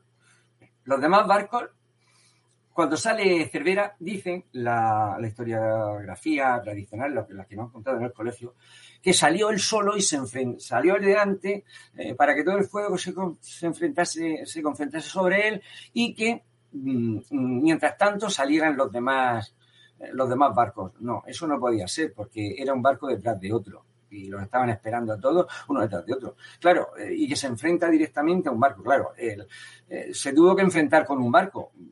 En el arco de bloqueo necesariamente tenía que tropezarse con un barco. Pero claro, encima, encima ahí hubo una mala, una mala maniobra por parte de los norteamericanos. Porque mm, al maniobrar mal, hace eh, que, que un acorazado y dos cruceros americanos casi entran en colisión y tienen que pararse. En ese momento, que estaban prácticamente parados y a menos de 300 metros, no manda a lanzarles torpedos, que la casualidad hubiese facilitado una victoria. Porque si un tres barcos, madre mía, ya está. Además, no estaban todos, todos los, cruceros americanos que habían iniciado el bloqueo. Eh, quedaban nada más que seis. De los nueve que había al principio, quedaban seis, por cuestiones de averías, por cuestiones de carbonel, por cuestiones de que se habían ido allí. Luego eran los mismos barcos españoles que americanos en ese. Fin, ¿qué hubiera pasado si hubieran enfrentado mm, en un combate singular barco contra barco? Misterio porque no, no, eh, la escuadra de Cervera no fue al combate. Bueno, pues en vez de atacar en ese momento con los torpedos, manda a varar el barco en la playa, indicando a los demás comandantes lo que tenían que hacer. Y sucesivamente, todos los demás barcos van saliendo, van saliendo, van recibiendo el castigo artillero, pero, pero van varando todos en la playa, uno detrás de otro. El barco que quedó a más distancia de Santiago de Cuba fue a 15 millas, que fue el Colón. Era el barco más rápido y el Colón varó intacto. Dicen las crónicas que conocemos que se le gastó el carbón Cardiff, el carbón más calórico, de más calorías, que daba más velocidad, pero bueno, aún así, eh, nada más que hizo 15 o 20 millas, no más. Entonces, no era posible que se le gastara tan pronto ese carbón. Y si se le gasta ese carbón, eh, las carreras de aquella época, una vez que cogían presión y temperatura, las podían seguir alimentando incluso con madera. Al primer impacto que, llegó, no en el barco, sino a 100 metros por la proa, que hizo un pique en el agua y, vio y vieron salir el surtidor de agua. Ese comandante se llamaba Paredes, por cierto, que también estaba en la conspiración, tuvo la excusa para llevar el barco a la playa. El Oquendo encalló en la arena de la playa. Intacto. Los americanos podían haber recuperado todos los barcos y haberse quedado con ellos. Y si no fue así, fue porque los mecánicos abrieron las válvulas de fondo de los barcos. Y cuando les echaban el remolque, se hundían y volcaban. Y ahí están, ahí están los barcos, a estas alturas. Entonces, si ahora me quieres hacer alguna pregunta más, alguna aclaración, hablemos de otras cosas, porque hubo. Sí, no, no, porque todavía queda hablar del ejército de tierra, que eso también eh, bastante, porque comentas en el libro, eh, se vio que, en los combates de tierra el ejército español, bueno, los dos combates en las, eh, del Caney y de la Loma de San Juan, el ejército español hizo muchísimo daño al ejército norteamericano. Hizo muchísimo daño, hasta el punto, bueno, hasta el punto de que no consiguen, los americanos no, no consiguen sus objetivos. Y los americanos estuvieron a punto de reembarcar. Si no llegase, por el desastre de la escuadra de, Cervera. En el Caney se enfrentaron 500 soldados españoles al mando del general Vara del Rey, 500 contra 11.500 americanos. Los americanos calculaban que en una hora mm, acababa el combate. El combate duró mm, casi 14 horas. Entonces, en Vara del Rey muere en ese combate. Los supervivientes, que fueron solamente unos 50, vuelven a Santiago de Cuba y luego prosigue el combate en las lomas de San Juan. En las lomas de San Juan, mm, lo mismo, exactamente igual. Eh, todo el ejército norteamericano se combaten contra los españoles, que en aquel caso no llegaban a 2.000, en una proporción de 1 a 12 o 1 a 13, más o menos. Bueno, pues allí, allí se para el ejército norteamericano. los ejércitos norteamericanos tuvieron miles de bajas, miles de bajas. Aquello fue una auténtica carnicería lo que hicieron los soldados españoles en aquel momento. Un globo cautivo de observación lo derribaron. Ese fue el, primer objetivo aéreo que se derribó en la guerra, eh, en la historia de la guerra, vamos. Y bueno, a continuación llega la columna del coronel Escario, que fue la única que a motu propio salió para, para, para fortalecer las defensas españolas, porque ya te digo que el general Pando no mandó las divisiones que había en la, en, la trocha Júcar Morón. Pero llega, ya se refuerza. Bustamante había salido con la marinería, con 800 marineros. Ahí pasa otra cosa. Y es que había, en los, en los barcos españoles, había cuatro piezas de artillería y ametralladoras. No se desembarcan. No se da la orden de que se desembarquen tampoco. Ahí muere Bustamante. Lo mismo que Villamil, bueno, su destructor. Eh, Bustamante muere en tierra, al mando de la marinería que había desembarcado. Bueno, pues mm, el combate del Caney, o sea, ya de las lomas de San Juan, tampoco lo ganan los norteamericanos. Es más, el general, creo que era Shaster, sí, hace mm, una, una reunión con, la, con el almirante Samson de la flota de la escuadra norteamericana para que le cubriese la retirada y reembarcar a sus tropas. Estaban a punto de reembarcar porque aparte de la, de la tremenda cantidad de bajas que habían tenido, eh, se habían propagado enfermedades tropicales entre ellos, no tenían infraestructura sanitaria para atenderlos, había miles de soldados enfermos de los norteamericanos y vamos, lo, que se, lo que se trataba de hacer era reembarcar otra vez a, la expedición terrestre norteamericana. Luego ocurre el desastre de Santiago y, bueno, ya no, ya, ya, ya no se reembarca, ya se había perdido la escuadra, ya a continuación el gobierno de España pone, poniendo como mediador al embajador de Francia en Estados Unidos, acuerda un alto el fuego y a continuación el general Pando llega a Santiago de Cuba, que no le habían podido conquistar, como ya digo, de hecho estaban eh, ya prestos a, reembarcar otra vez, y ordena la, la, capitulación de Santiago de Cuba. Sin que hubiese ocupado Estados Unidos la ciudad, claro. Sin la capitula. Capitula, y no solamente Santiago de Cuba, sino Siboney, otra serie de plazas que había en la provincia de Oriente también, las hace capitular, que, no habían intervenido para nada en los combates. Y lo mismo ocurre en Manila, que fue mm, una pantomima el combate para que Estados Unidos se ocupara, ¿no? Me parece. Pantomima total, una pantomima total. Los, eh, cuando The Way ocupa el arsenal de Calite, nada más, nada más que ocupa el arsenal de Calite. No tiene fuerzas porque no tiene infantería ni tiene infantería de marina para ocupar Manila. Manila estaba bien defendida. Entonces, mm, había pactado, los americanos habían pactado con, con Aguinaldo que les ayudara a conquistar Manila a cambio de reconocer la independencia de Filipinas. Entonces, los que se ocuparon de bloquear de alguna forma Manila y de presionarle y tal, fueron los, fueron los, insurrectos filipinos, no, fueron los americanos, no, tenían fuerzas para eso. Pero, una vez que se acuerda el alto el fuego, para establecer posteriormente eh, conversaciones y negociaciones de paz, dos días después capitula Manila lo cual no tiene ningún sentido. En el momento que hay un alto el fuego, ¿cómo vas a que eh, te quedas en el estatus, en la situación que estás en ese momento? No puedes con posterioridad hacer una capitulación si se supone que hay un alto el fuego y no te están atacando ni nada de eso. Parece ser, pero esto yo no lo he podido investigar bien, francamente. Pero eh, que habían pactado, habían pactado en secreto, habían pactado en secreto que, en fin, que la artillería norteamericana tiraría por, elevación con el fin de no, de no estropear la ciudad y que discretamente entrarían los americanos en la ciudad y tal. Más o menos ocurrió eso.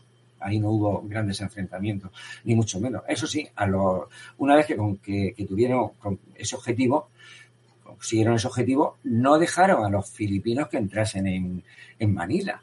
Entonces los despreciaron. Le habían dicho que sería cambio de reconocer la independencia y ni independencia ni nada. De hecho, los filipinos le tuvieron que declarar la guerra a los Estados Unidos. Y bueno, hay un, hay un hecho. Mm, el, el coronel que mandaba la artillería en, en, la plaza de Manila, en la plaza y en las islas y en las baterías de costa y todo eso, ese coronel le dieron orden de que no se disparase un solo cañonazo. Y no lo hizo. Cuando se hundió la, cuando vio que se hundió la flota, se suicidó. Luego, hay, mm, se sabe mm, una frase de, dos frases de Dewey, del almirante, del almirante de la, de la escuadra norteamericana en Cadite. Una es conocida, una muy conocida, que fue la que dijo, mm, si hubiera habido un solo submarino como el que inventó Peral, yo no hubiese podido permanecer ni 15 minutos en la bahía de Manila. Esa fue una frase. Pero hay otra frase que no es tan conocida, pero que dice lo siguiente. Él dijo, nos pareció incomprensible que las baterías de Corregidor, Caballo, Retinja y el Fraile no hicieran fuego contra nuestros barcos y que durante el combate de Cadite los torpederos españoles no hicieran un intento de torpedear nuestras naves. Una vez que estaba el combate de escuadra contra escuadra, había cinco torpederos que habían quedado a retaguardia de la escuadra de Cavite. No se les dio orden de atacar con los torpedos, que los hubiesen pillado en retaguardia. Esto, mm, The Way dice que no lo entiende, que no lo comprende. Bueno, mm, yo estoy convencido de que si él mm, hubiese tenido la más mínima duda de que le iban a atacar los torpederos o que le iban a disparar las baterías de costa o que la escuadra lo iba a esperar de, delante de Manila, no hubiese entrado en combate, estoy totalmente seguro. El coronel de artillería mm, que se suicidó se llamaba Mariano Pina, por cierto.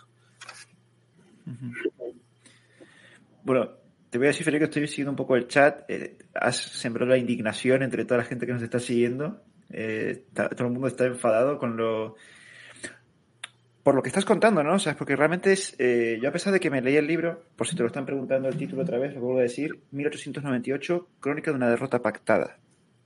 Este es. Eh, a pesar de que me lo leí, ahora escucharte a ti contándolo otra vez, es que es verdad que te sorprende. Te, impacta muchísimo todo esto. Porque realmente, no solo es porque no es lo que nos te han contado, sino porque es. Eh, claro, que, también hay vidas en juego, porque como tú has dicho, han muerto gente, porque no solo gente con, también gente anónima. Han muerto por esta conspiración. Sí, sí, por esta conspiración. Claro, es que mm, esta venta o esta venta o esta entrega eh, se hace a una costa de la, sangre eh, española derramada en el Caribe y en el Pacífico. Eh, estos políticos no tenían escrúpulos, estos políticos eran los representantes de los caciques, eran los representantes de los caciques por una parte y eran también los agentes eh, de, de, los ingleses y, eran los que estaban sometidos a, la banca inglesa, al, poder de Inglaterra y de Estados Unidos. Y a Estados Unidos atacan fue cuando los ingleses le dan permiso, en definitiva. Y es lo que pasa, me sorprenden muchas cosas. A mí lo primero que me sorprendió en su momento eh, fue la mentira de los barcos de madera. Pero ya a partir de ahí, quien te miente en una cosa, te puede mentir en todas. Y a partir de ahí vas mirando, vas buscando y vas investigando y vas viendo. Y, estás viendo eh, decisiones incomprensibles. Decisiones totalmente incomprensibles. Vamos a ver, si alguien no ve decisiones incomprensibles o, o no ve una conjura o no ve um, una trama o no ve nada de eso, si, nadie, si alguien no lo ve, de verdad te prometo que no hubiese tenido ningún sentido que yo hubiese publicado este libro. Si no pensara que la gente dudara de, esta, de, estas decisiones tan, tan increíbles. ¿Cómo puede, cómo puede si volver a hacer volver a España a, tre, a tres torpederos? ¿Cómo puede volver a hacer España a los barcos logísticos que te van a dar el apoyo durante la travesía. Eh, ¿Cómo te metes donde no te dicen que es el mejor, el peor sitio donde te pueden meter? Eh, ¿Cómo no atacas al enemigo cuando estás en ventaja numérica?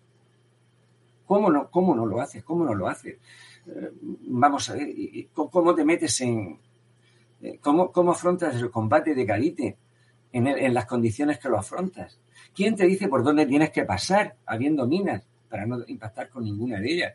¿Quién te dice que pases tranquilo porque no te van a disparar desde, las baterías de costa de las islas?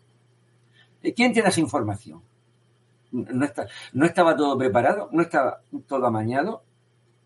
Vamos a ver, quien diga que no, que son cosas normales, que son cosas eh, habituales que ocurren en un enfrentamiento bélico, eh, en una guerra, pues que me lo explique, la verdad, que me lo explique.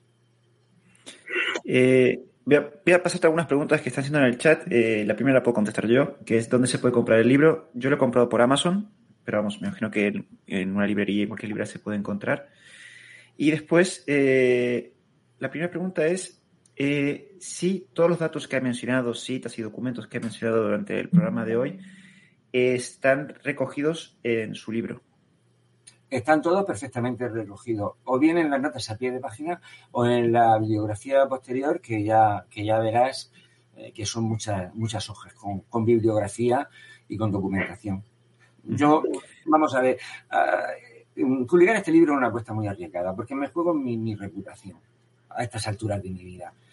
Yo, si no hubiese estado muy seguro, muy seguro de todo lo que de, todo lo que he escrito en ese libro, desde luego que no lo hubiese publicado. Entre otras cosas porque yo no digo esto. Y mi reputación es lo más importante. Entonces no lo hubiera hecho, por supuesto que no. Y después nos pregunta Sebastián si, vamos, si esto es en su opinión, si España tuvo alguna posibilidad de ganar la guerra. Vamos a ver. Mm, no podemos jugar a las adivinanzas. Mm, España no hizo lo que pudo haber hecho con los medios que tenía. Eso sí que lo puedo responder. Una guerra mmm, naval, una guerra en tierra, seguro que lo hubiera ganado España, sin ningún, sin ningún tipo de dudas. Y una guerra naval podía no perderla porque, dadas las características de los barcos españoles, si te ves en una situación desfavorable, podías mmm, retirarte del escenario del combate y podías seguir haciendo la puñeta al comercio marítimo costero de los Estados Unidos. Hubiese obligado a sentarse, a establecer unas condiciones, a hacer un pacto de paz. Eh, se hubiese podido obligar a los Estados Unidos que abandonarse en la aventura de querer Cuba. Eso sí que se podía haber hecho. Ahora, yo no puedo decir que hubiese ganado la guerra porque sería una, una divina, pero que no se podía haber perdido, eso sí lo digo también. Digo que no se hizo todo lo que se podía hacer con los medios que había y que la guerra, mmm, si no se hubiera ganado, tampoco se hubiera perdido. Y los Estados Unidos no son invencibles. No, no, no, no, no son invencibles. Ni lo eran entonces ni lo son ahora. Ya perdieron, ya perdieron en Corea, ya los vencieron, ya los vencieron en Vietnam y, últimamente en Afganistán, ¿eh? con fuerzas muy disimétricas. Una guerra mmm, se puede decir, bueno, es que por la capacidad industrial, por la capacidad industrial de los Estados Unidos, eh, por la demografía, por la población, a, a, la larga podían haber ganado la guerra. Bueno, vamos a ver, eh, la guerra se les podía haber enquistado durante muchísimo tiempo. Se le podía haber enquistado sin grandes objetivos. Eh, un ejército no se improvisa para, para tomar grandes territorios. Eh, se podía haber alargado en el tiempo y eso la sociedad norteamericana no, no lo hubiese consentido tampoco.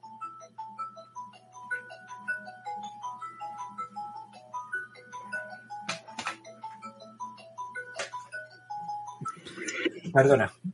No, no, no, no te preocupes. Está bien, son los problemas del directo, no pasa nada.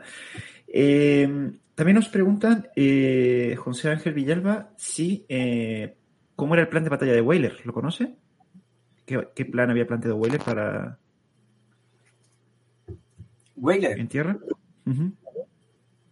Bueno, el, el, el, plan era um, tomar, tomar Santiago de Cuba, tomar la plaza de Santiago de Cuba y una vez que tomas la plaza, tomas el puerto y, y, y, te, y, te, quedas con la flota, con la escuadra de Cervera. Ese era el plan. Uh -huh. Uh -huh.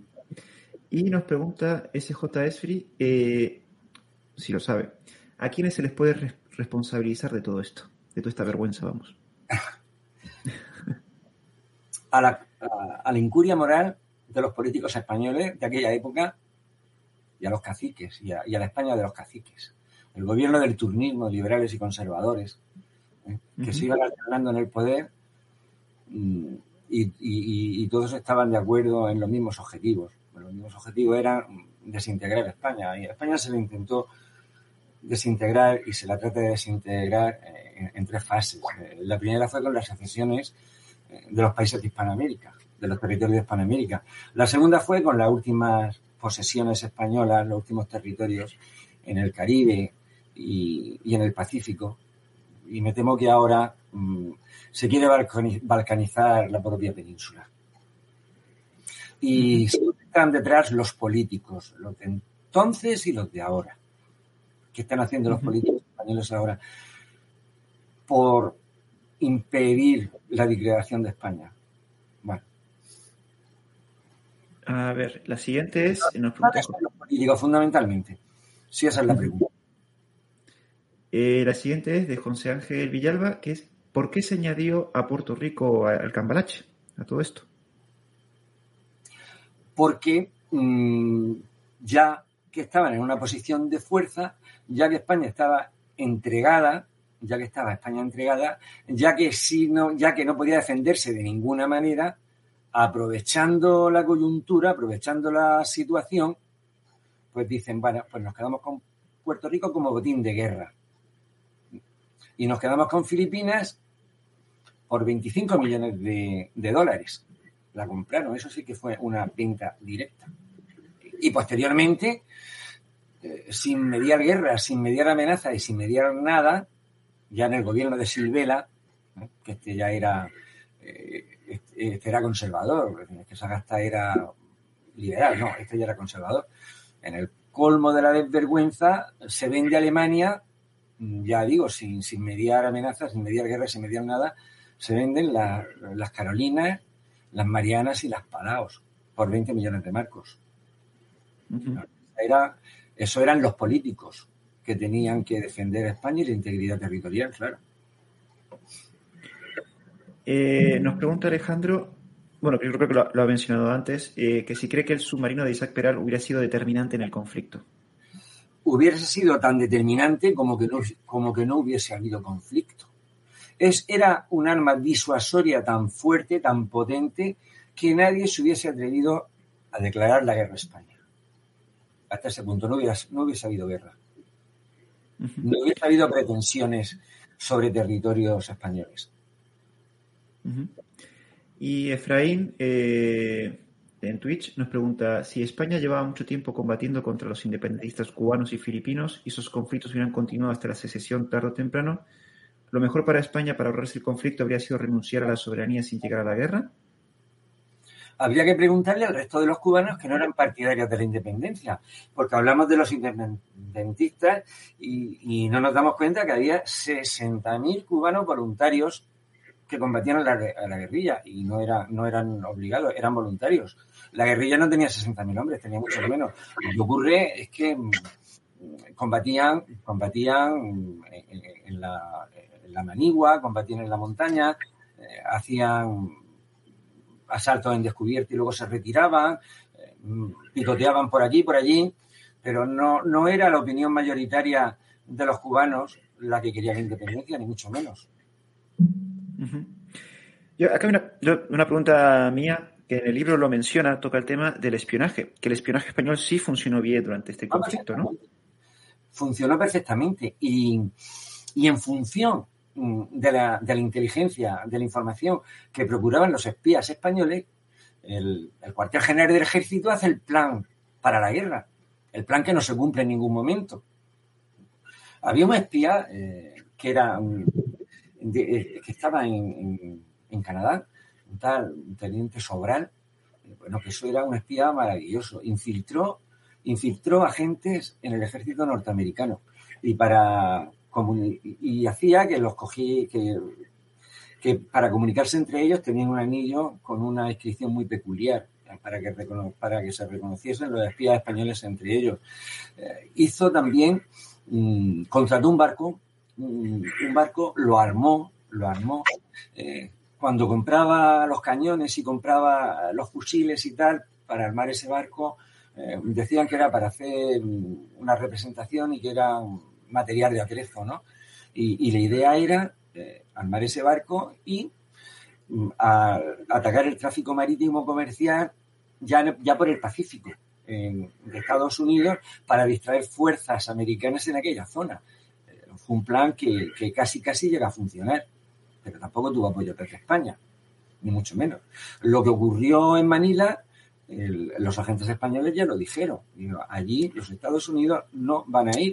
Si ponen barcos en, el Pacífico o, en Hong Kong o, en aquella zona, va a ser para, distraer fuerzas españolas, va a ser para que los, cruceros que había en Cavite no fuesen a reforzar a la escuadra eh, del Caribe, simplemente para eso, pero no se planteaban en ningún momento mm, atacar allí directamente. Y los espías españoles lo decían. Y no lo hubieran hecho, a no ser que alguien les dijera, ve allí, ataca a la escuadra, que ya está todo amañado. Tiene una nueva lectora, eh, Federico, que se acaba de comprar el libro. Eh, Carmela Torro se lo ha comprado y dice que usted va a ser el responsable de sus próximos cabreos históricos. Bueno, yo le puedo decir a esa lectora que yo lo he pasado muy mal escribiendo este libro. Lo he pasado fatal me, he tirado cabreos históricos eh, cada vez que, cada vez que escribía, cada vez que me sentaba y digo, bueno, vamos a ver, eh, que estar escribiendo una novela, por lo menos me distraería. Pero claro, yo también he dado muchos cabreos y, sin duda que ella se los va, se los va a tomar también. Estoy seguro. Eh, nos pregunta Efraín si no se subestima a Estados Unidos con el papel que tuvo menos de 19 años después en la Primera Guerra Mundial. Mm, no sé, no entiendo. Bueno, Estados Unidos interviene en la Primera Guerra Mundial, interviene en la Primera Guerra Mundial ya como una potencia, ya no, ya no como potencia emergente, ya como potencia industrial. De todas formas, los Estados Unidos en la Primera Guerra Mundial no mandan grandes contingentes. El, peso, el peso de la Primera Guerra Mundial lo llevan los ingleses fundamentalmente, y más que los ingleses, eh, la Commonwealth los soldados que traen de la India, de, de, Canadá, de, Australia, son los que llevan el peso del combate. Fue una aportación, fue una aportación importante, mm, sobre todo logística. Allí tenían ya una industria muy establecida, eh, fabricaban, fabricaban armamento, fabricaban cosas que llevaban allí, llevaban suministros. No, no es tanto como en la Segunda Guerra Mundial, ya fue importante, pero no, pero, pero no fue determinante. Eh, en la primera, desde mi punto de vista, ojo, eh, eh, la actuación de los Estados Unidos. Ahí el peso lo lleva Inglaterra y la Commonwealth, fundamentalmente, creo yo. Sí, una cosa que también menciona en el libro, que cuando ya se pierden las dos escuadras, que ya el gobierno español dice, bueno, hay que hacer la paz, porque se justificaban, si no recuerdo mal, es que Estados Unidos quería hacerse con las Canarias, Baleares. ¿Esa amenaza era real? No, eso era una maniobra de distracción para procurar que la escuadra de reserva mm, del almirante Cámara, eh, que una vez, una vez que la de Cervera estuviese en Puerto Rico o en, La Habana, mm, fuese, esa escuadra de reserva fuese a, a reforzar el Caribe, al impedir eso, amenazaban con que iban a ir a Canarias. Los Estados Unidos no tenían fuerza para hacer ese tipo de maniobras. Eh, fue, eso era un farol, eso era una amenaza. Además, Inglaterra tampoco se hubiera permitido. Seguía siendo la primera potencia mundial y bueno, eh, en América, vale, América para los americanos, hasta Monroe y tal, lo que tú quieras, pero en Europa la, me la dejas tranquila que es mía. No se hubiera hecho, no creo. Eh, a ver, Sebastián nos pregunta si Inglaterra no le daba permiso a Estados Unidos para expandirse por el Caribe y el Pacífico, ¿España no hubiese perdido sus últimas posesiones de ultramar? posiblemente no las hubiese perdido. Posiblemente, porque Estados Unidos llevaba ya muchos intentos de compra, eh, llevaba muchos intentos mm, de levantar al pueblo cubano con la insurrección contra España, y, en todo el siglo no lo había conseguido en realidad. Nada hace pensar que nosotros no hemos podido conseguir si no lo había conseguido durante un siglo. Pero en fin, eso ya es historia ficción, no lo sabemos. Sí, sí, sí, no, eso es una opinión, sí, sí, por supuesto, sí, sí. No, no, por supuesto. Y eh, bueno, esto sí que lo ha comentado porque nos pregunta Fernando sobre si que el fusil del ejército español, el Mauser, era superior al norteamericano. Yo creo que sí lo he mencionado y era, era mejor. Era muy superior, era el mejor fusil del mundo. Un fusil que tenía un alcance desde 1500 metros y un alcance oficial, eh, eficaz de 800 metros a tiro tenso. El fusil mm, americano era el Remington, mucho más antiguo, eh, no era mm, de repetición. El fusil español era tiro a tiro, pero podía cargar cinco, cinco, cinco proyectiles en la recámara. Era y, lo, fundamentalmente eh, la munición que era con pólvora negra. Eh, este tipo de fusiles, cuando hacían dos o tres disparos, esa pólvora hacía muchísimo humo y tapaba la visión del tirador. Además tenían menos alcance, era mucho menos eficaces. Bueno, el fusil más español fue el fusil de referencia en el mundo hasta la Segunda Guerra Mundial. En la Segunda Guerra Mundial los alemanes eran el fusil que llevaban, el Mauser. Y ya pasaron décadas. En aquel momento era una arma fantástica. De hecho, los tiradores españoles en el Caney, en las lomas de San Juan, hicieron estragos con el Mauser fundamentalmente, porque no tenían prácticamente artillería, solo tenían dos piezas. Yo, una pregunta que también me queda, eh, que en el libro también lo menciona, es la, un poco la situación diplomática ¿no? durante este conflicto.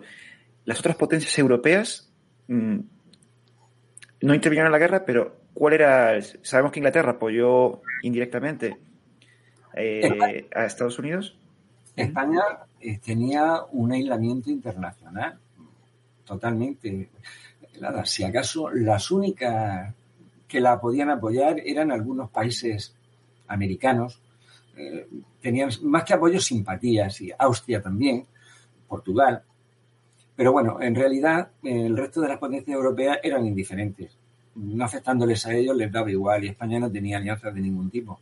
Bueno, en el plan, eh, en el plan de defensa mm, que había hecho, que había hecho el, el Alto Estado Mayor español, se me ha olvidado decir antes que mm, ese era un plan de, digamos, para la, para la Armada.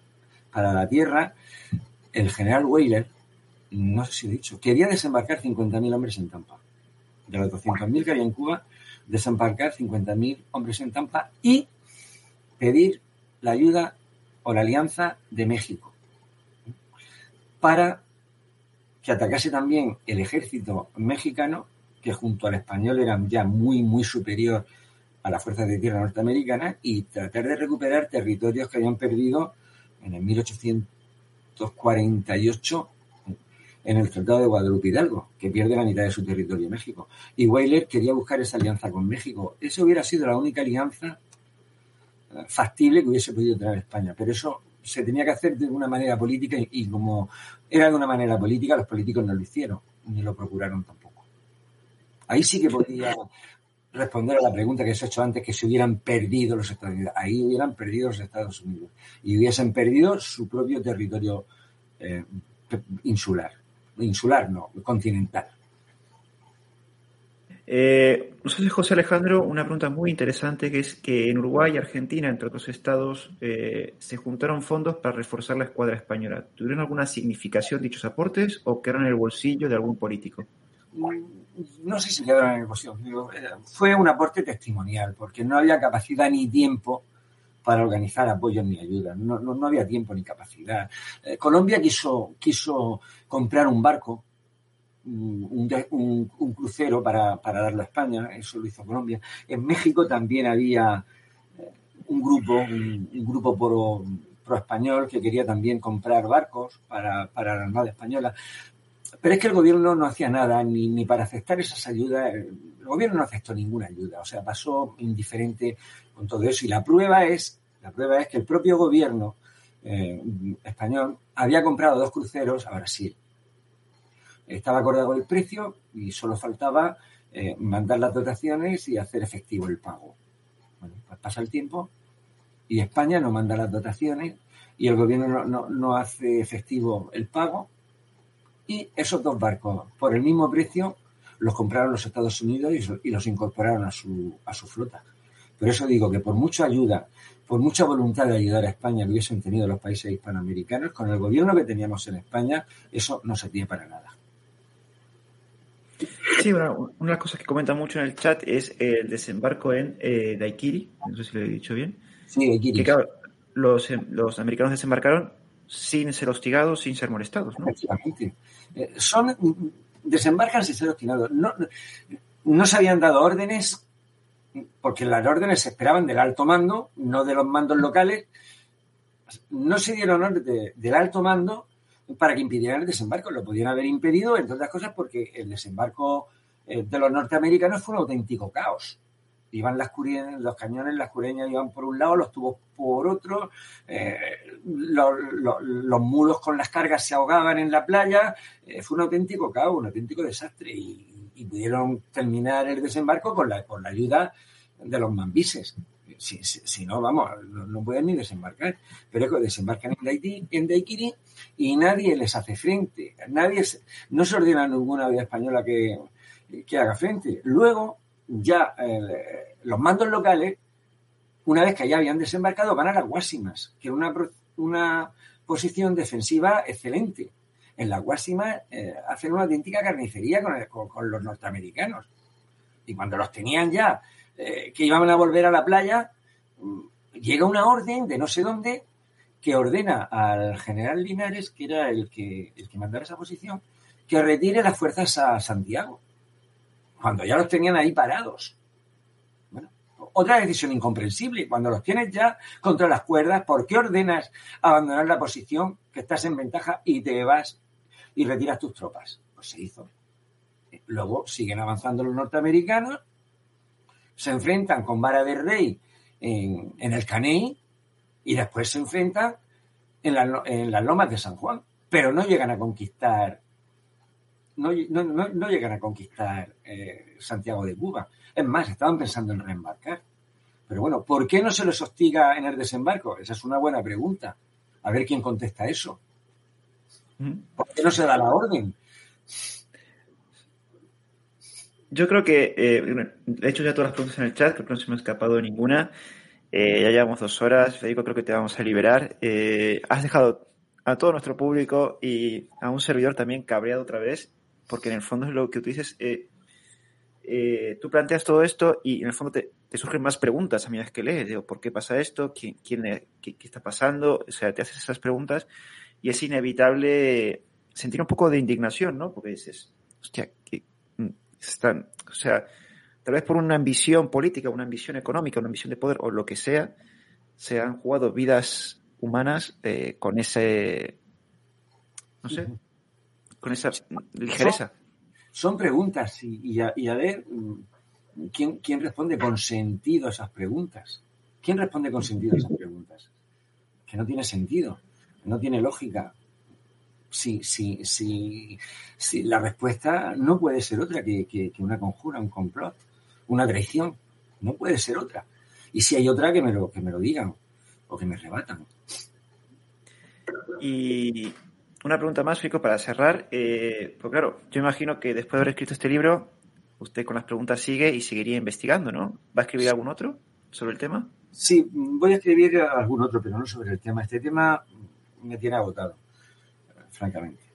Voy a escribir otro, que de momento estoy recopilando información, pero va a ser muy distinto, va a ser muy distinto. Eh, te voy a decir el título y con eso te puedes hacer idea del libro que es. Siempre se ha hablado de la leyenda negra española, ¿no? Pues yo voy a escribir, o estoy escribiendo ya, de hecho, no, bueno, estoy recopilando información sobre un libro que se va a titular La leyenda negra anglosajona y, entre paréntesis, una historia real. Va a ser la leyenda negra de ellos, no la nuestra. Ahí en esto me voy a divertir más. Bueno, no me voy a divertir mucho porque hay, hay hechos horrorosos y tal, pero bueno, como español me voy a sentir mejor. Y lo dejo para más adelante. Voy a hacer este paréntesis y, hago otra cosa. Sí. Pues nada, eh, ¿eh? Mentalmente Me imagino, no me imagino. Por aparte, me imagino que ha sido agotador recopilar toda esta información. Y como usted ha dicho, asumir un riesgo para su prestigio porque va en contra de la, versión que todos conocemos, de la versión oficial, por decirlo de alguna manera. Y siendo una en la reserva del ejército español, vamos a ver. Como en mi caso. Por supuesto, no, no, por supuesto. Y la gente del chat, te digo, estoy leyendo ahora y se, se agradece su trabajo, su investigación. Yo creo que de aquí han salido muchos lectores nuevos de su libro, eh, que por lo menos, eh, aunque sea triste, aunque cabré y aunque indigne, creo que lo positivo es conocer lo que pasó de verdad, qué es lo que ocurrió, conocer la verdad y sacar a la luz y sacar a los responsables y a los verdaderos héroes que hay detrás de, de todo esto, porque en el fondo, en mitad de todo esto no hay que olvidar, bueno, está Vara del Rey, los héroes de Valer, que han defendido, y bueno, Villamil, Bustamante, Isaac Peral, que son realmente héroes que han tratado de, de servir eh, estoicamente y con entrega a, España, ¿no?